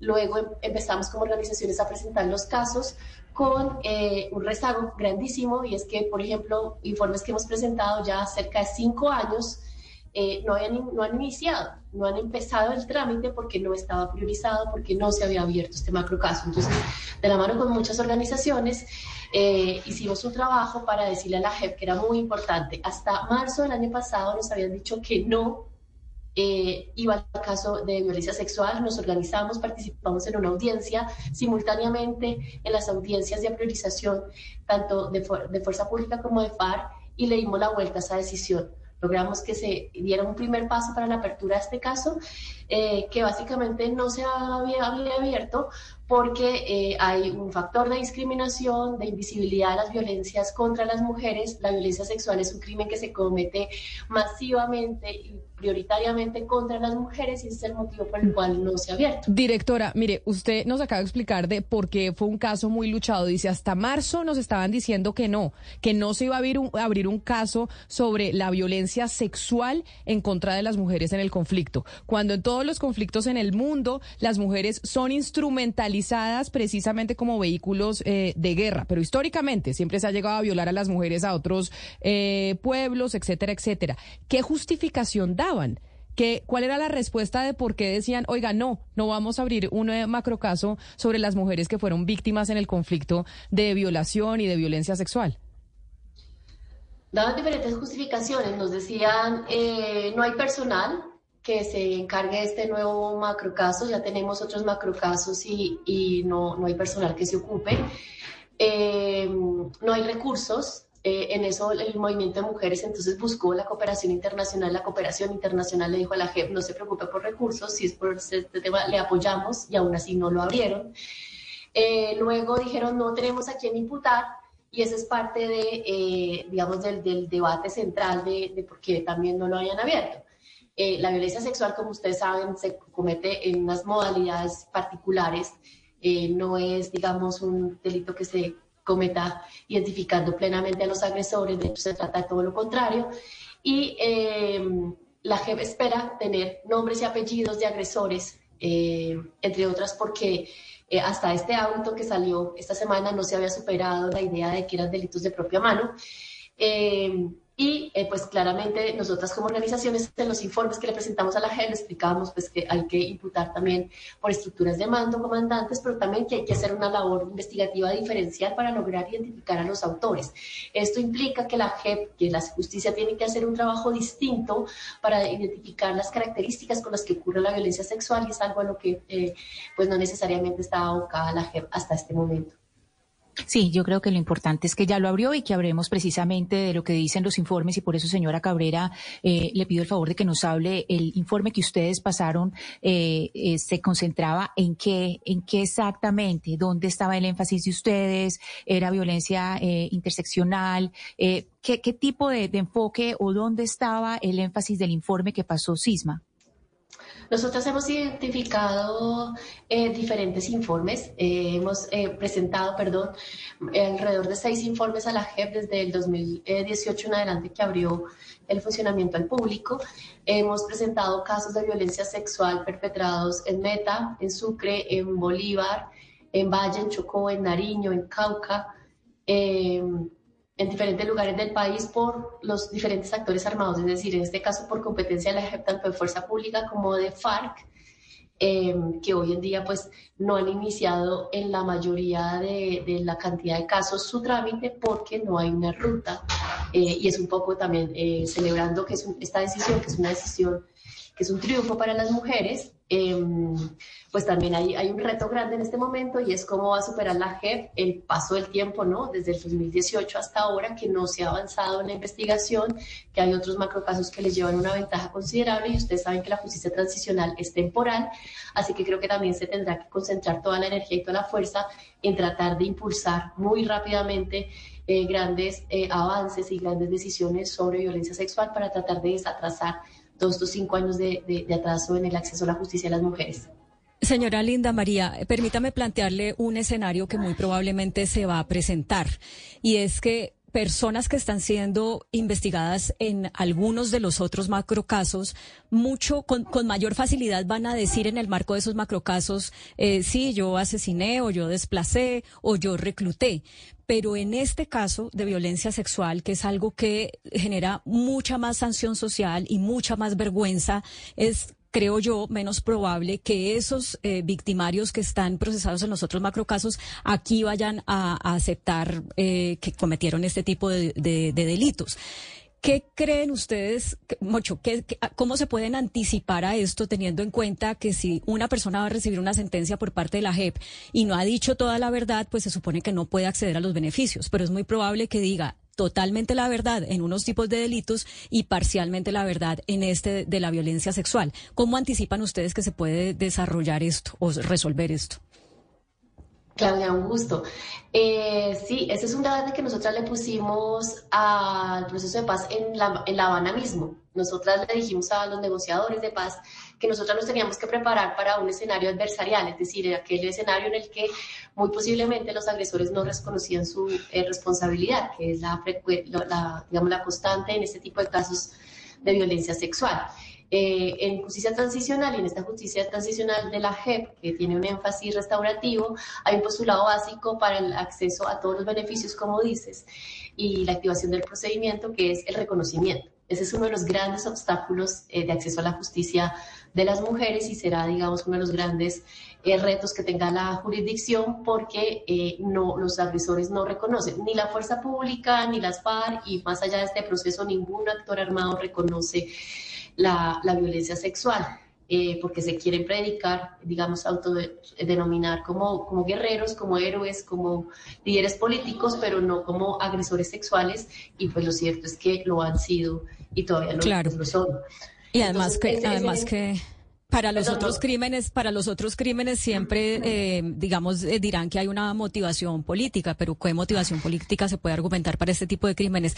Linda María, eh, ustedes documentaron, usted y otras organizaciones, 35 mil casos que sirvieron para abrir ese macrocaso, pero eso no quiere decir que esos sean los, los únicos que van a caber dentro de la investigación. Por eso quisiera que usted le dijera a las víctimas cuyos casos no están, o sea, no hacen parte de esos 35 mil, cómo pueden ir a decir yo también fui víctima de violencia sexual en el marco del conflicto, armado, investigue señor Jep o señora Jep.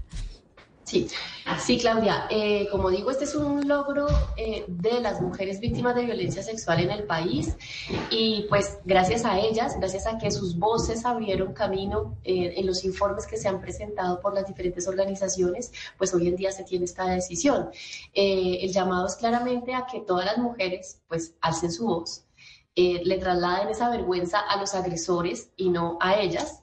Em, y eh, puedan, digamos, presentar sus casos a través de las organizaciones, de los procedimientos eh, de acreditación que, que, va a abrir prontamente la Jurisdicción Especial para la Paz para reconocer víctimas y para, para conocer este tipo de hechos. Creo que eh, un acompañamiento adecuado de estas mujeres por parte de la JEP, por parte de las organizaciones, es clave en este momento para poder realmente incentivar esas voces, pero pues el llamado básicamente es eso, que las mujeres sepan que su, su voz vale y que pues los responsables son quienes tienen que avergonzarse de lo sucedido. Directora Cabrera, usted dice que les preocupa si la JEP va a poder eh, superar el tema del tiempo, por ejemplo, y poder llegar a cerrar este macrocaso porque ya este empieza mucho después que los otros, que ya van eh, mucho más adelantados. Ahora yo le pregunto a usted, ¿usted cree que la JEP también va a poder superar su propio sesgo machista en torno a las investigaciones de las violencias contra las mujeres? ¿Y por qué le digo sesgo machista?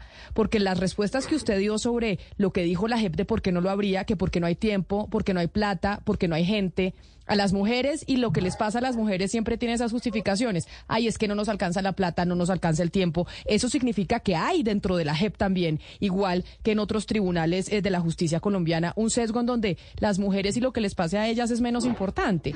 ¿Va a poder, creen ustedes y las organizaciones de mujeres, que la JEP va a poder superar eso cuando ya lo evidenció en las respuestas que daba desde un principio de por qué no habría este caso? Bueno, este es un, eso es un sesgo, debo eh, precisar, no solamente de la JEP, ese es un sesgo del Estado colombiano y para no ir más allá pues, de toda la sociedad. Es decir, vivimos en una sociedad machista, en una sociedad eh, que prioriza esa masculinidad hegemónica y eh, la JEP pues claramente pues es parte de esta sociedad. Eh, creo que eh, en el lado positivo de, de, la decisión, pues es un primer ejercicio para superar justamente ese sesgo que, que ha tenido la JEP, que en efecto ha tenido, lleva varios ya años eh, a eh, esperando, haciendo esperar a las mujeres para, para, tener esta decisión, a las mujeres y a las personas LGBTI, que es también, digamos, otro componente muy importante de esta decisión, que les reconoce que también, digamos, da vía libre para, para iniciar sus investigaciones. Eh, la JEP va a tener que dar, digamos, toda, todo ese debate interno. Hay algunas herramientas importantes, hay las normas que, que se incorporaron en el acuerdo de paz a favor de las mujeres víctimas de violencia sexual, hay unas instancias internas. nosotras propusimos desde ese momento un grupo especializado de investigación en violencia sexual, justamente por lo que Claudia ahora preguntaba sobre la falta de reconocimiento, anticipándonos a ese muy posible escenario. Hay un equipo especial de investigación que tiene que, eh, eh, eh, especialmente en violencia sexual, que se tiene que ocupar del tema. Entonces, habrá que echar mano de las herramientas que en este momento tiene la JEF de las comisiones de género al interior de la, de la institución que también promueven y ayudan, digamos, a viabilizar este tipo de debates, eh, pero claramente es un, es un digamos, es un reto grandísimo, por eso la, la, investigación tiene que ser diferencial. La investigación tiene que adoptar metodologías que no están centradas en los agresores, en los guerreros, sino que están centradas prioritariamente en las mujeres víctimas y en las personas LGBTI. Pues directora de Cisma Mujer, Linda María Cabrera, muchas gracias por atendernos. Felicitaciones por haber logrado después de muchos intentos y de una lucha muy grande que este macrocaso se abriera en la JEP y pues como mujer también gracias por poner esto sobre la mesa. Un feliz día para usted. Gracias a ustedes. Felicitaciones a las voces de las mujeres.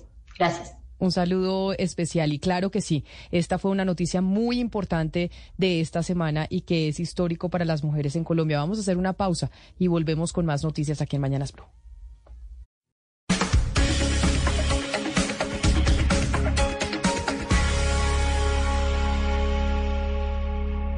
Llega el mediodía. Y en Mañanas Blue continúa el análisis y el debate. Dirige Camila Zuluaga.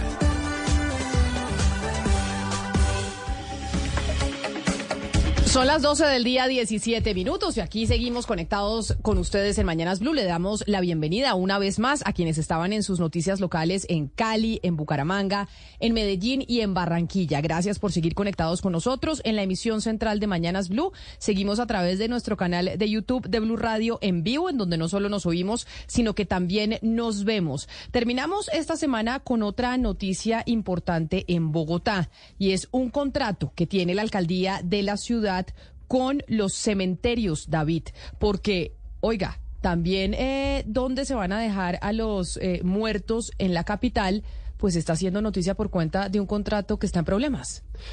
Camila, esto es un pleito que tiene con la empresa Jardines de Luz y Paz. Pues le cuento que eh, la Alcaldía Mayor de Bogotá sanciona a esta empresa, quien presta los servicios pues en la disposición de los muertos en los cementerios Central, Norte, Sur y Serafín. Esta sanción le pondría pues fin al contrato, lo que el operador indicó que si esto ocurre, pues cesará de inmediato la prestación del servicio, lo que pues afectaría las cremaciones y las inhumaciones. Nosotros hablamos con la empresa Jardines de Luz y Paz y nos han expresado que lo que busca el distrito es inhabilitarlos, Camila. E inhabilitarlos, ¿por qué? Señor Eder Parada, representante legal de Jardines de Luz y Paz, gracias por estar con nosotros aquí en Mañanas Blue. Muchísimas gracias por la invitación y un saludo muy especial para la mesa y para todos los oyentes que en este momento están sintonizados. ¿Qué es lo Eh, que... básicamente- Déjeme le hago una, una, una consulta. ¿Qué es lo que puede pasar si este contrato no se renueva, si ustedes no pueden seguir prestando el servicio? ¿Qué es lo que le puede pasar a sus eh, a los ciudadanos, a la gente en Bogotá que pues eh, tenga algún familiar fallecido y necesite llevarlo a alguno de estos tres cementerios? Pues básicamente, si se llegase a dar la inhabilidad por parte nuestra con el cuarto proceso que en este momento surte en la Unidad Administrativa Especial de Servicios Públicos, quien es nuestro contratante, pues eh, nosotros quedaríamos imposibilitados para seguir prestando el servicio en los cuatro cementerios distritales, de manera que los 1.800 servicios que se prestan al mes pues quedarían completamente a la deriva y esperando que se declarara la emergencia sanitaria y emergencia social en la ciudad de Bogotá, porque no se tendría cómo se pueda prestar el servicio en estos cuatro cementerios. Ustedes argumentan que sí le han girado al distrito la plata que le tienen que girar por estos contratos. El distrito dice que no. Y esa es la disputa que en estos momentos tienen entre Bogotá y ustedes que operan tres cementerios en la capital. Ustedes porque dicen que se han girado la plata y el distrito porque dice que no. Porque pues el hecho de que se gire una plata no es muy fácil de comprobar. Bueno, sí, el tema es el siguiente. Primero, son cuatro cementerios distritales. Uno es el cementerio central, otro es el cementerio chapinero, más conocido en Bogotá como el cementerio Los Hornos Crematorios, que queda en la avenida NQS con 68. El otro es el cementerio sur, que queda en la localidad en Mata Tigres. Y el otro es el cementerio Serafín, que queda diagonal al botadero de basura de Doña Juana. Son cuatro cementerios que tenemos nosotros a cargo en esta concesión que fue adjudicada a nosotros el primero, de- eh, perdón, que fue iniciada el primero de julio del año 2021. La disputa que existe realmente no es por la plata que el distrito no se le ha venido pagando, al contrario, nosotros hemos sido muy cuidadosos de que el porcentaje que nos obliga el contrato de concesión a pagarle al distrito, en este caso en cabeza de la UAES, que es nuestro contratante, la reciba a través de la fiducia que se creó. El problema, uno de los problemas de estructuración que tiene el contrato de concesión es que en este momento la UAE solicita que todo el dinero, producto de los ingresos al- por el desarrollo del contrato de concesión, todo sea consignado a la fiducia.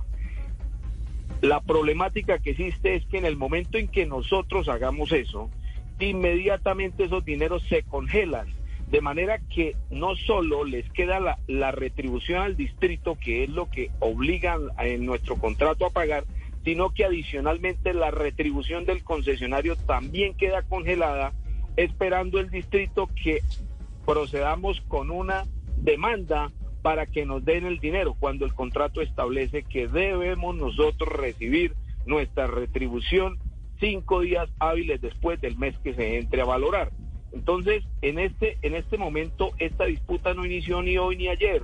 Esta disputa inició un mes después de celebrado el contrato de concesión. Es decir, desde agosto del año 2021 estamos nosotros informando a nuestro contratante UAES que el contrato como tal tuvo una falencia, una irregularidad tremenda en donde es imposible que todos los dineros entren a la fiducia porque de otra manera el concesionario, en este caso nosotros, el privado, tendríamos que asumir todos los costos y gastos y después de terminar la concesión irnos a un litigio para poder cobrar lo que nos corresponde. Y esa es la razón por, las cuales, por la cual ustedes han incumplido tres veces y les han puesto incumplimiento por parte del distrito, de la UAESP, razón por la En cual este hoy los quieren inhabilitar, precisamente por eso, porque la UAESP dice, oiga, ustedes señores han incumplido tres veces y frente a tres incumplimientos, pues ya no pueden seguir siendo los operadores de los cementerios en Bogotá. No, en realidad lo que en este momento nos está a nosotros motivando a llevarnos a una inhabilidad por parte de, la UAES es el último incumplimiento, es decir, el número cuatro, en donde ellos nos están generando a nosotros un incumplimiento bajo la siguiente causal. Ellos dicen, nosotros hemos venido prestando los servicios, para prestar los servicios de inhumación, exhumación y cremación, al cementerio debe llegarle una licencia que es expedido por la Secretaría de Salud. ¿Quién lleva esta licencia? Dependiendo del servicio, en el caso de inhumaciones y cremaciones, la licencia la debe llevar el funerario. El funerario que le prestó el servicio a la población vulnerable, que es la que nosotros atendemos en los cementerios distritales. Resulta que cuando ellos llevan el servicio, en algunas ocasiones sucede que se cae la plataforma de la Secretaría de Salud, de manera pues que cuando ellos tramitan la licencia y hacen su respectivo trámite, no alcanzan a tener en tiempo real la licencia. Cuando no tienen el tiempo real la licencia, pero ya la familia tiene programado el servicio, por decir algo, el día de hoy, viernes 29 de septiembre, tienen el servicio programado a las 2 de la tarde, pero desafortunadamente en el momento en que la, la Secretaría de Salud va a imprimir la licencia, se les cayó la plataforma. Hubo un problema en, la- eh, el sistema de información, en los equipos de, de la Secretaría de Salud y no pudieron imprimir la, la licencia.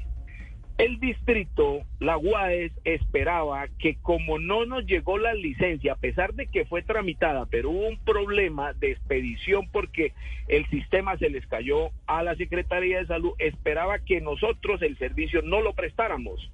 De manera que el problema social que se generaba para el concesionario es absoluto. Primero, estaría incumpliendo su contrato de concesión.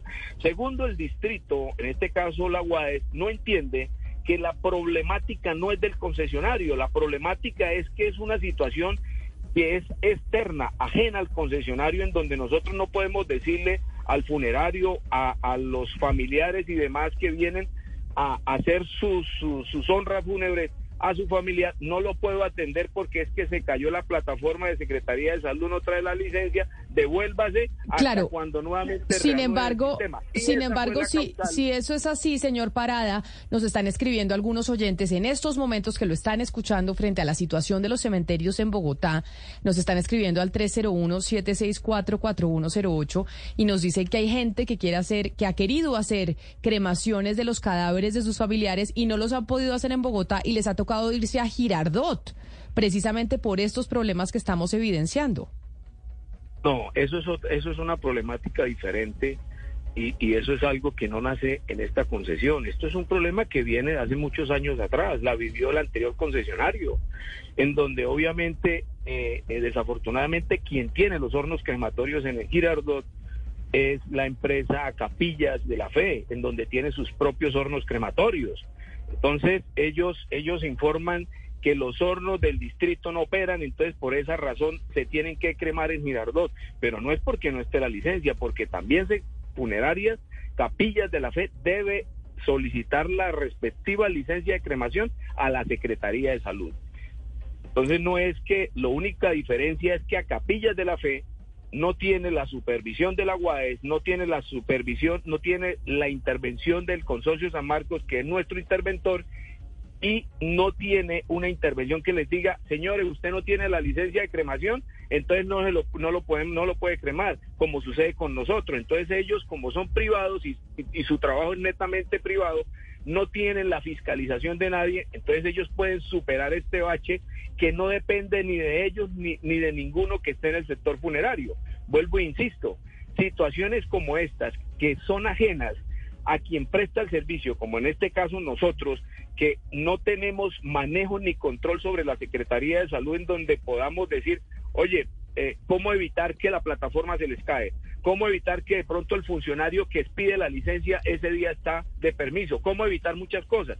Nosotros no tenemos ese control. Y eso es lo que llevó al cuarto incumplimiento, en donde el, en donde el subdirector de legales el doctor Arturo Galeano tomó la decisión de decir, señor Jardines, como el, el servicio se presta a las 12 y 24 del día, el día 29 de septiembre, usted no tenía la licencia, sino que la, se la lle- allegaron a las 2 de la tarde, tiene su multa, tiene su sanción. Permítame Hombre, es preguntarle, pe- permítame un eh, momento, señor Parada, David, ¿qué dice la UAESP? Porque esto que estamos hablando, esto que estamos comentando, puede llegar a generar pues una crisis eh, sanitaria a la ciudad. Si, si tenemos eh, tres eh, cementerios que no, que no van a operar por cuenta del lío jurídico que están que tienen enfrentadas a las partes. Sí, Camila, nos comunicamos con la UAES y ellos nos comparten un comunicado de prensa de cuatro puntos. Eh, pues destaco algunos. Ellos dicen que, pues, a través, ellos dicen que se encontró 42 hallazgos de presuntos incumplimientos por parte de la empresa Jardines de Luz y Paz. Y pues estas sanciones ya suman más de 2 mil millones de pesos, Camila. También nos dicen en el comunicado que la Unidad Administrativa Especial de Servicios Públicos resalta que el operador Jardines de Luz y Paz no puede manejar unilateralmente, eh, pues hacer entrega de esta concesión y de los servicios funerarios sin que haya surtido un debido proceso. Es decir, que ellos no pueden, digamos, dejar así pues eh, a- al garete pues este este tipo de contratos. Entonces Eh. digamos que ellos mandan un parte de tranquilidad, la UAES, eh, y pues digamos que el pleito continúa, ¿no? El pleito continúa, pero los señores de Jardines de Paz van a seguir prestando el servicio. Esto es lo que dice la UAES y que ellos no, hasta que no se surta un debido proceso. Señor Parada, ¿ustedes entonces van a seguir prestando el servicio como dice la UAESP en los tres cementerios? Recordemos que son cuatro cementerios distritales. Sí, efectivamente, nosotros tuvimos acercamientos después de nuestra intervención del día miércoles de esta semana. Hicimos acercamientos con la UAES el día jueves. El día mismo miércoles también hicimos acercamientos en donde estamos entrando a valorar y a revisar eh, las causales que conllevaron a nuestro cuarto incumplimiento de manera que se pueda revisar a fondo nuestro material probatorio y revisar a fondo la verdadera causal si de una u otra manera tiene que ver eh, incumplimiento por parte del concesionario o en su defecto por situaciones ajenas como es la que acabo de contemplar, la no expedición en tiempo real por parte de Secretaría de Salud de una licencia que, que si bien es cierto es un requisito previo para prestar el servicio, también es cierto que nosotros no podemos decirle a los familiares, al funerario que están ya entrando al cementerio, devuelvan el servicio porque no lo podemos despedir hasta que no tengamos una, la licencia. Tengamos en cuenta que a veces estas situaciones surten y demoran hasta dos y tres días posterior al trámite cuando ya está debidamente aprobado.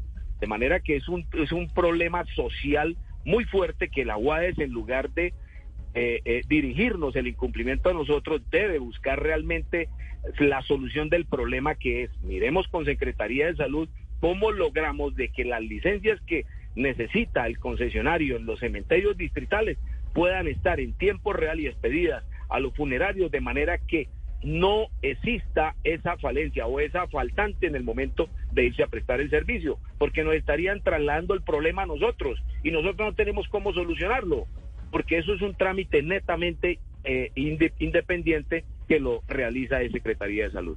Pues señor Eder Parada, representante legal de Jardines de Luz y Paz, gracias por atendernos, también por usted en cierta medida dar un parte de tranquilidad. Vamos a seguir intentando tener una comunicación con la UAESP para ver qué va a pasar con esos cuatro cementerios en la ciudad, porque de no arreglarse el problema, a pesar de que nos están diciendo que bueno, que tranquilos, pues se podría generar una crisis sanitaria en la capital. Señor Parada, mil gracias por haber estado aquí con nosotros. Muchísimas gracias a ustedes por la invitación, muy amable. Son las 12 del día, 31 minutos. Vamos a hacer una pausa, David. Hay que seguir insistiéndole a la gente de la UAESP. Cuatro cementerios. No tengo ni idea cuántas eh, tumbas hay en cada uno de los cementerios, pero imagínese, eso atiende la mayoría de la, de la población en Bogotá. Así es, Camila. Eh, pues los cuatro cementerios, eh, hay unas cifras que nos da la UAES. Dice que en los cuatro cementerios, entre enero y agosto del 2023, se realizaron 737 cremaciones mensuales y 428 inhumaciones en- de- entre enero y agosto. Entonces, digamos, en estos cuatro cementerios, entonces digamos que siempre la demanda de la disposición de personas pues que fallecieron siempre es grande.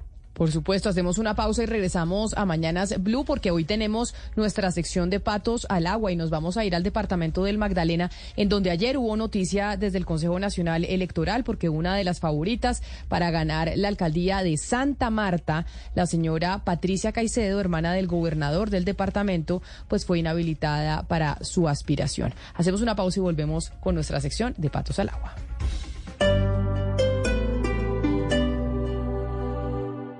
Explorar. Imaginar. Descubrir. Estar solos. Aprender. Cuestionar. Oír tu voz interna. Entender. Y entenderte. Viajar. Compartir. Estar acompañados. Ser felices. Ok. Tantas palabras definen la alegría de leer. En Mañanas Blue 10 AM, este es un libro que te va a gustar.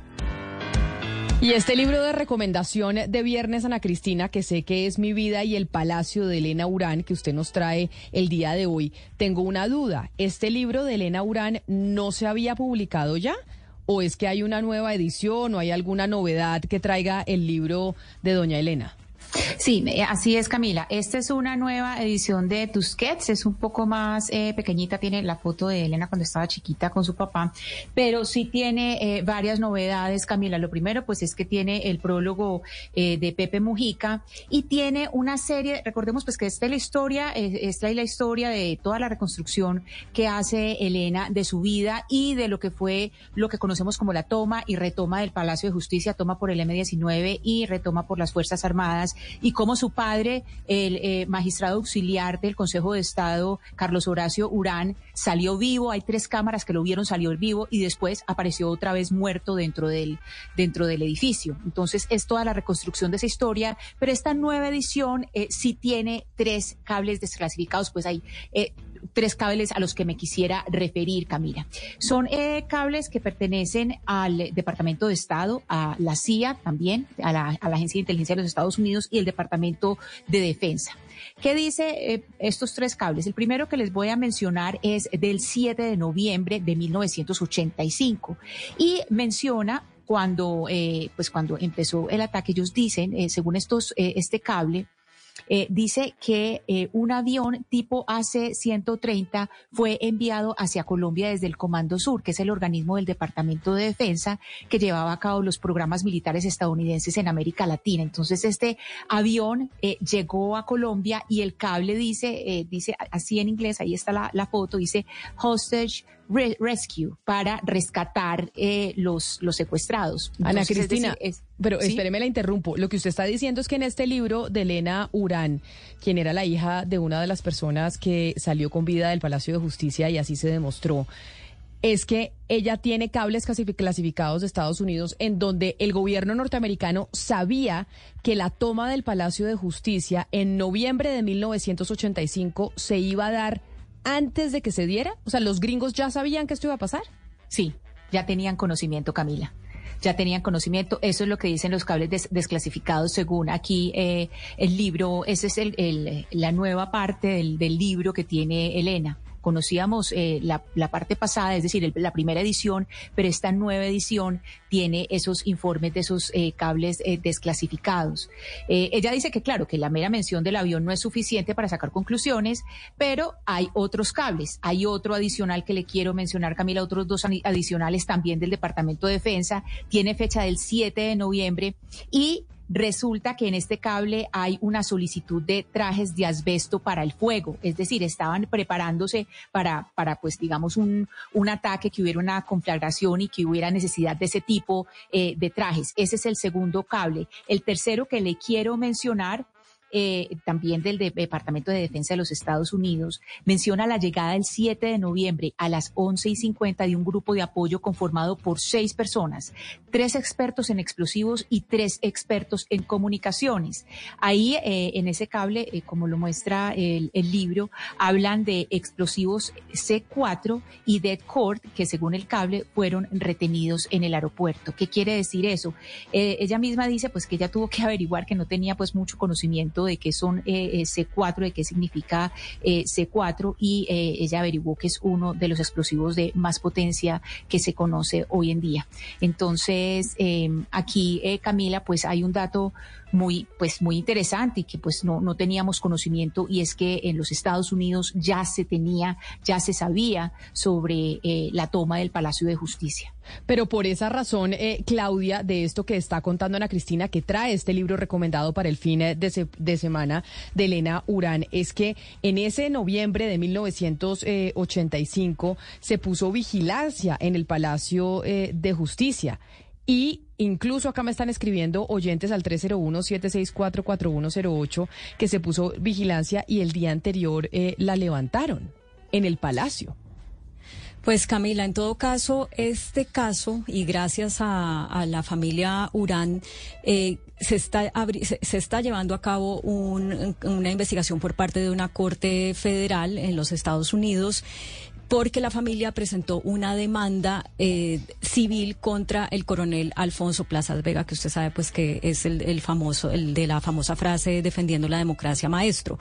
El coronel Plazas Vega vive en Estados Unidos desde hace varios años y en lo que podría terminar este caso es en que Estados Unidos lo expulse o le cobre pues una multa enorme porque Estados Unidos tiene una ley que, eh, o sea, que impide que el país sea eh, refugio para personas que participaron en hechos terroristas. Entonces, esta, este caso podría derivar en eso y esos documentos desclasificados que ella está mostrando en su libro y que la familia presentó ante la, para esta demanda en Estados Unidos, pues podrían, digamos, abrirle una nueva línea a todo esto que ya por más de 30 años hemos hablado en Colombia.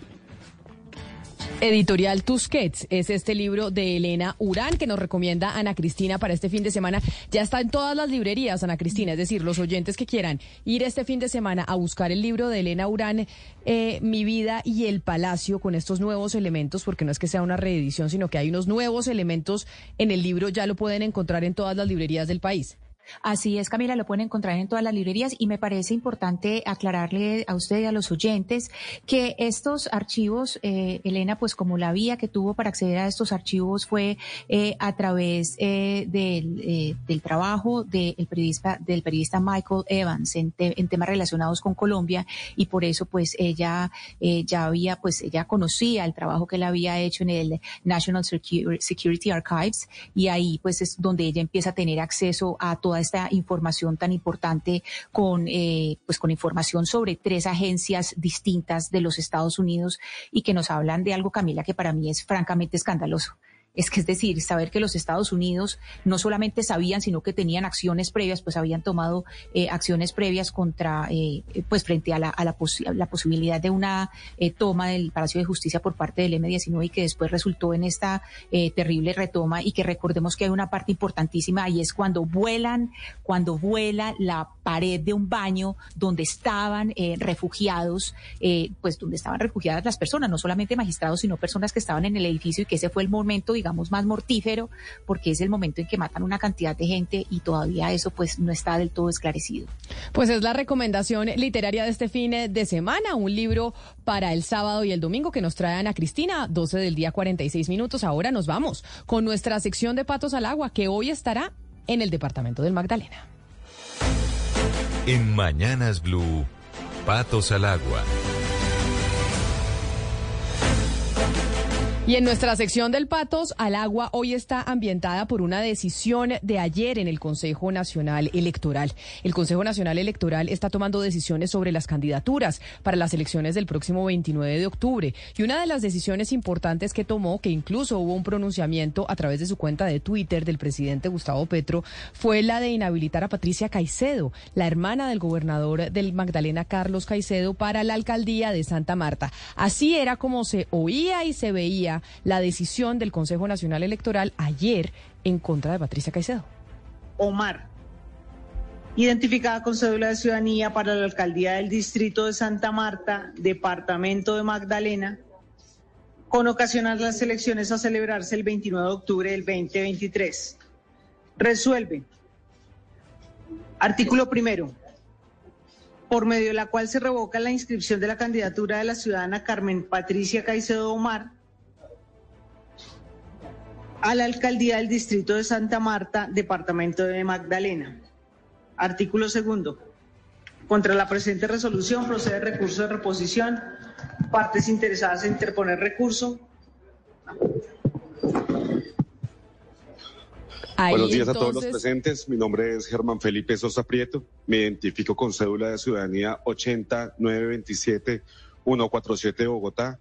Soy abogado portador de la tarjeta profesional número 185492 del Y Consejo ahí Superior de la Judicatura. es eh, cuando se estaba dando ayer en el Consejo Nacional Electoral este anuncio de Patricia Caicedo, hermana del gobernador del Magdalena, que no podía o que no puede aspirar a la alcaldía de Santa Marta. Eso nos lleva entonces en nuestra sección eh, de Patos al Agua a usted, Sebastián, preguntarle que está tan interesado en ese departamento, ¿quién, si no es eh, la candidata Patricia Caicedo, quién podría tener opción de ganar esa candidatura en las elecciones de finales de este, del próximo mes de octubre? ¿Qué Sebastián. sucedió? Es un terremoto político. Esto es un terremoto. Ah, Ahí me oye. Sí, lo escucho. Sí. Ah, bueno, sí, ahí, ahí estaba, no sé qué pasó. Le quería contar que lo que sucedió es un terremoto político para el mapa electoral del Magdalena, porque la, la apuesta de Fuerza Ciudadana, que lleva 12 años gobernando la ciudad, pues es la reposición de, de lo que acaba de hacer el CNE, es decir, apelar, pero donde la apelación le salga que no, quiere decir que no van a tener candidato. Y si Fuerza Ciudadana y Carlos Caicedo no tienen candidato, pues ¿qué va a pasar? Según las encuestas, Camila, eh, recogí las dos más importantes de los últimos dos meses. Patricia Caicedo liderada entre 18 y 22%, tenía esos puntos. El voto en blanco tenía más o menos 30, 40 puntos y debajo están Carlos Pinedo, que ha sido eh, concejal 10 años eh, por la ciudad, y también José el cura Ordóñez. Por eso, pues quise invitar a Carlos Pinedo Camila, que fue concejal por Cambio Radical, fue presidente el año pasado del Consejo, pero se lanzó por firmas, pues para que nos cuente cómo queda eh, el mapa político de la ciudad. Él se lanzó por firmas y lo tenemos en línea. Candidato Carlos Pinedo, bienvenido a Blue Radio y gracias por estar en Patos al Agua. Eh, buenas tardes, Sebastián, Camila, y un saludo fraterno a la gran audiencia de Blue Radio. Gracias por la invitación. Candidato Pinedo, si bien las elecciones pues no deberían ganarse de esa forma, ¿usted siente que su candidatura se fortaleció con la decisión del Consejo Nacional Electoral de inhabilitar a la hermana del gobernador Carlos Caicedo, Patricia Caicedo, hoy o an- hasta hace un día candidata a la alcaldía de Santa Marta y su principal rival y la que tenía más opción para llevarse el triunfo de la, de la alcaldía de esa ciudad? Hay que hacer claridad en algo. Nosotros estábamos listos para derrotar a la señora Patricia Caicedo el próximo 29 de octubre. O a cualquiera o a cualquier miembro de Fuerza Ciudadana. Si la logran sustituir, si la logran reemplazar, estamos listos para derrotarlo. O derrotarlo.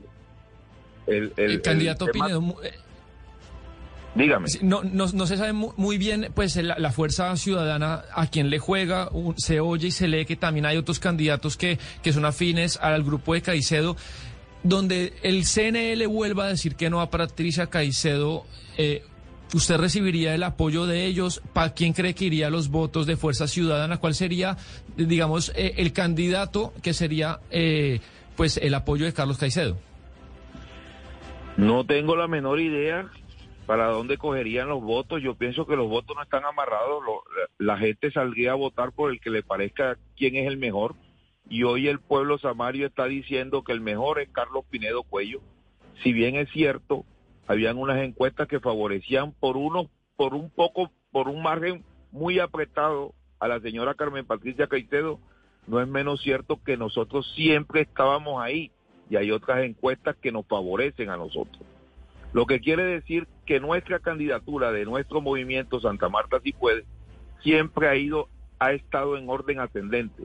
Es por eso que el tema de la inhabilidad de la señora Carmen pues no la esperábamos, pero de igual forma estábamos esperando el próximo 29 para que el pueblo samario le levantara la mano a Carlos Pinedo Cuello.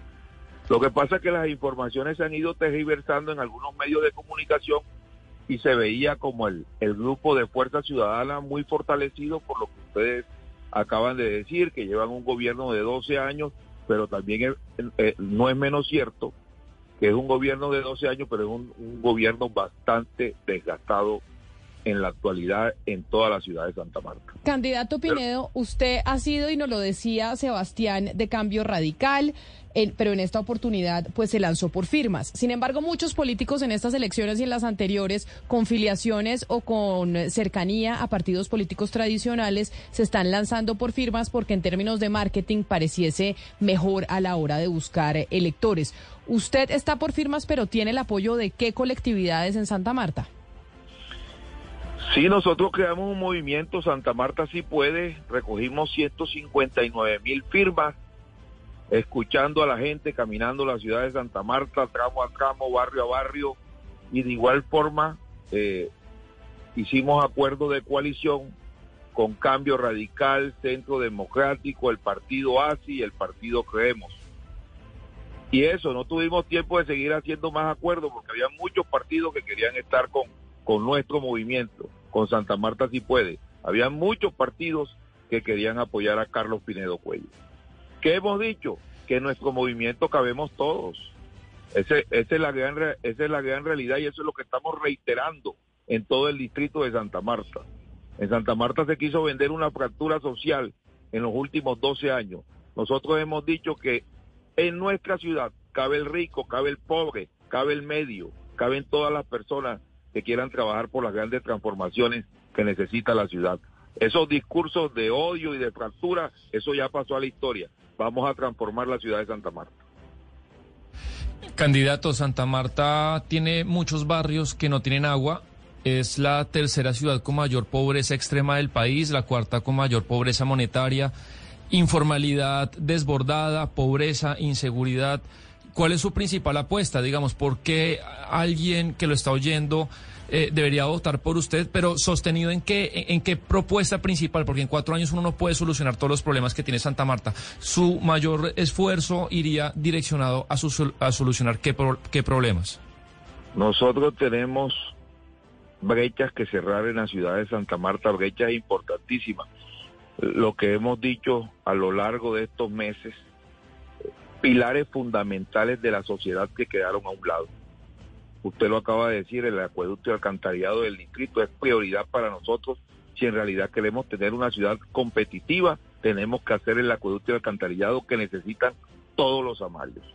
De igual forma, la transformación educativa que le estamos apostando en el distrito de Santa Marta. La salud del distrito. De pronto ustedes no saben qué pasó con el hospital Alejandro Próspero Reverán, pero todo el Magdalena lo sabe y todo Santa Marta lo sabe. La seguridad del distrito, otro pilar fundamental de la sociedad que quedó a un lado. Y hay que decirlo así, de manera categórica. La política de seguridad del distrito de Santa Marta fracasó porque no se priorizó y todas las políticas son procesos. Y de igual forma, fuentes de empleo formal porque nuestra gente se ha quedado sin oportunidades. Lo que quiere decir eso, mi querido amigo de Blue, que la, la política pública, la administración pública no ha llegado a los barrios de Santa Marta, a los estratos 1, 2. Eso es fundamental. Si queremos tener una mejor ciudad, la, la política pública, la administración debe llegar a los barrios. Que no se quede únicamente en el discurso, como ha venido pasando a lo largo de estos 12 años. Pues es el candidato Carlos Pinedo, quien está por firmas en eh, Santa Marta y quien puede ser uno de los grandes opcionados a llegar a esa alcaldía después de la decisión del Consejo Nacional Electoral de, ina- pues, de no permitir la candidatura de Patricia Caicedo, a pesar de que puede ser apelada, como ya tomó la decisión eh, la candidatura. Dígame, doctor Pinedo. Y saben qué es lo que lo que hoy se percibe en todo en todos los barrios del distrito de Santa Marta, lo que acaba de decir Sebastián. Hay una pobreza y un hambre extremo y esas son brechas que tenemos que cerrar. Eso es uno de los grandes compromisos de Carlos Pinedo Cuello y no lo estamos diciendo aquellos que eh, aquellos que estamos participando en política, lo está diciendo el Dale, mi querido amigo de Blue. Es eh, Carlos Pinedo, candidato a la alcaldía de Santa Marta. Candidato, mil gracias por haber estado hoy con nosotros aquí en nuestra sección de Patos al Agua, en donde hablamos con quienes pues tomaron la decisión de lanzarse a alcaldías y gobernaciones para las elecciones de octubre. A usted gracias y feliz tarde. Feliz tarde para todos. Fuerte abrazo. Ya tomó la decisión entonces el grupo de Patricia Caicedo de apelar la decisión. Lo que quiere decir Sebastián es que al apelarla, pues si no les sale, se quedan sin candidata. Sí, Camila, eh, hice unas llamadas esta mañana y me cuentan que son tres recursos de reposición. Uno, pues bajo el, el, apoderado de Patricia Caicedo. Digamos, lo que se intuye, y lo hemos contado acá y la gente sabe, es muy complicado que el gobierno y sus fuerzas políticas tengan grandes alcaldías en estas elecciones del 29, pero hoy digamos que tienen dos alcaldías afines de ciudades intermedias. Una es Villavicencio y otra Santa Marta. Si le sale mal la jugada en Santa Marta, Camila, no les queda de otra que pues Carlos Caicedo salga o él o alguien indirectamente afín a él apoyando a uno de los candidatos, pero es complicado porque quedan Pinedo, Carlos Pinedo, que lo acabamos de entrevistar, y José el cura Ordóñez, que no tiene una gran trayectoria en política, fue cura durante 30 años y también es un poco una moneda al aire, no es muy claro pues eh, para dónde él está parado. Así está la política Camila en el Magdalena, que como le decía, más allá de la idea que tenga cada uno, los números de pobreza sociales y de salud de Santa Marta en Magdalena son realmente complicados y ojalá la administración siguiente, sea la que sea, pues cambie la situación. Complicados, eh, como se dice coloquialmente, Sebastián, es un piropo, porque desde Santa Marta, como vamos, nos envían las siguientes cifras. Santa Marta en estos momentos tiene un indicador de pobreza monetaria del 44%, mientras el país tiene un índice del 36%. Es decir, Santa Marta está significativamente por encima. 219 mil eh, samarios viven con menos de 420 mil pesos al mes. Estos son eh, de 500, de 500, más o menos 550 mil habitantes. Pero además, no solo eso, el embarazo adolescente es del 20%. Es decir, en Santa Marta, 1.600 niñas entre los 10 y los 17 años tienen hijos para que usted, o sea, 1.600 niñas al año entre los 10 y los 17 años quedan embarazadas. Es las cifras que nos eh, muestran desde Santa Marta, Santa Marta cómo vamos. Es decir, sí hay mucho que hacer por la ciudad y pues ahora este revolcón que se dio con la decisión del Consejo Nacional Electoral pues pone un nuevo panorama político para la capital del Magdalena. Nosotros vamos a hacer eh, una pausa y ya continuamos aquí en Blue Radio con muchas más noticias que traen nuestros compañeros de Meridiano Blue. Mil gracias por habernos acompañado el día de hoy y feliz fin de semana.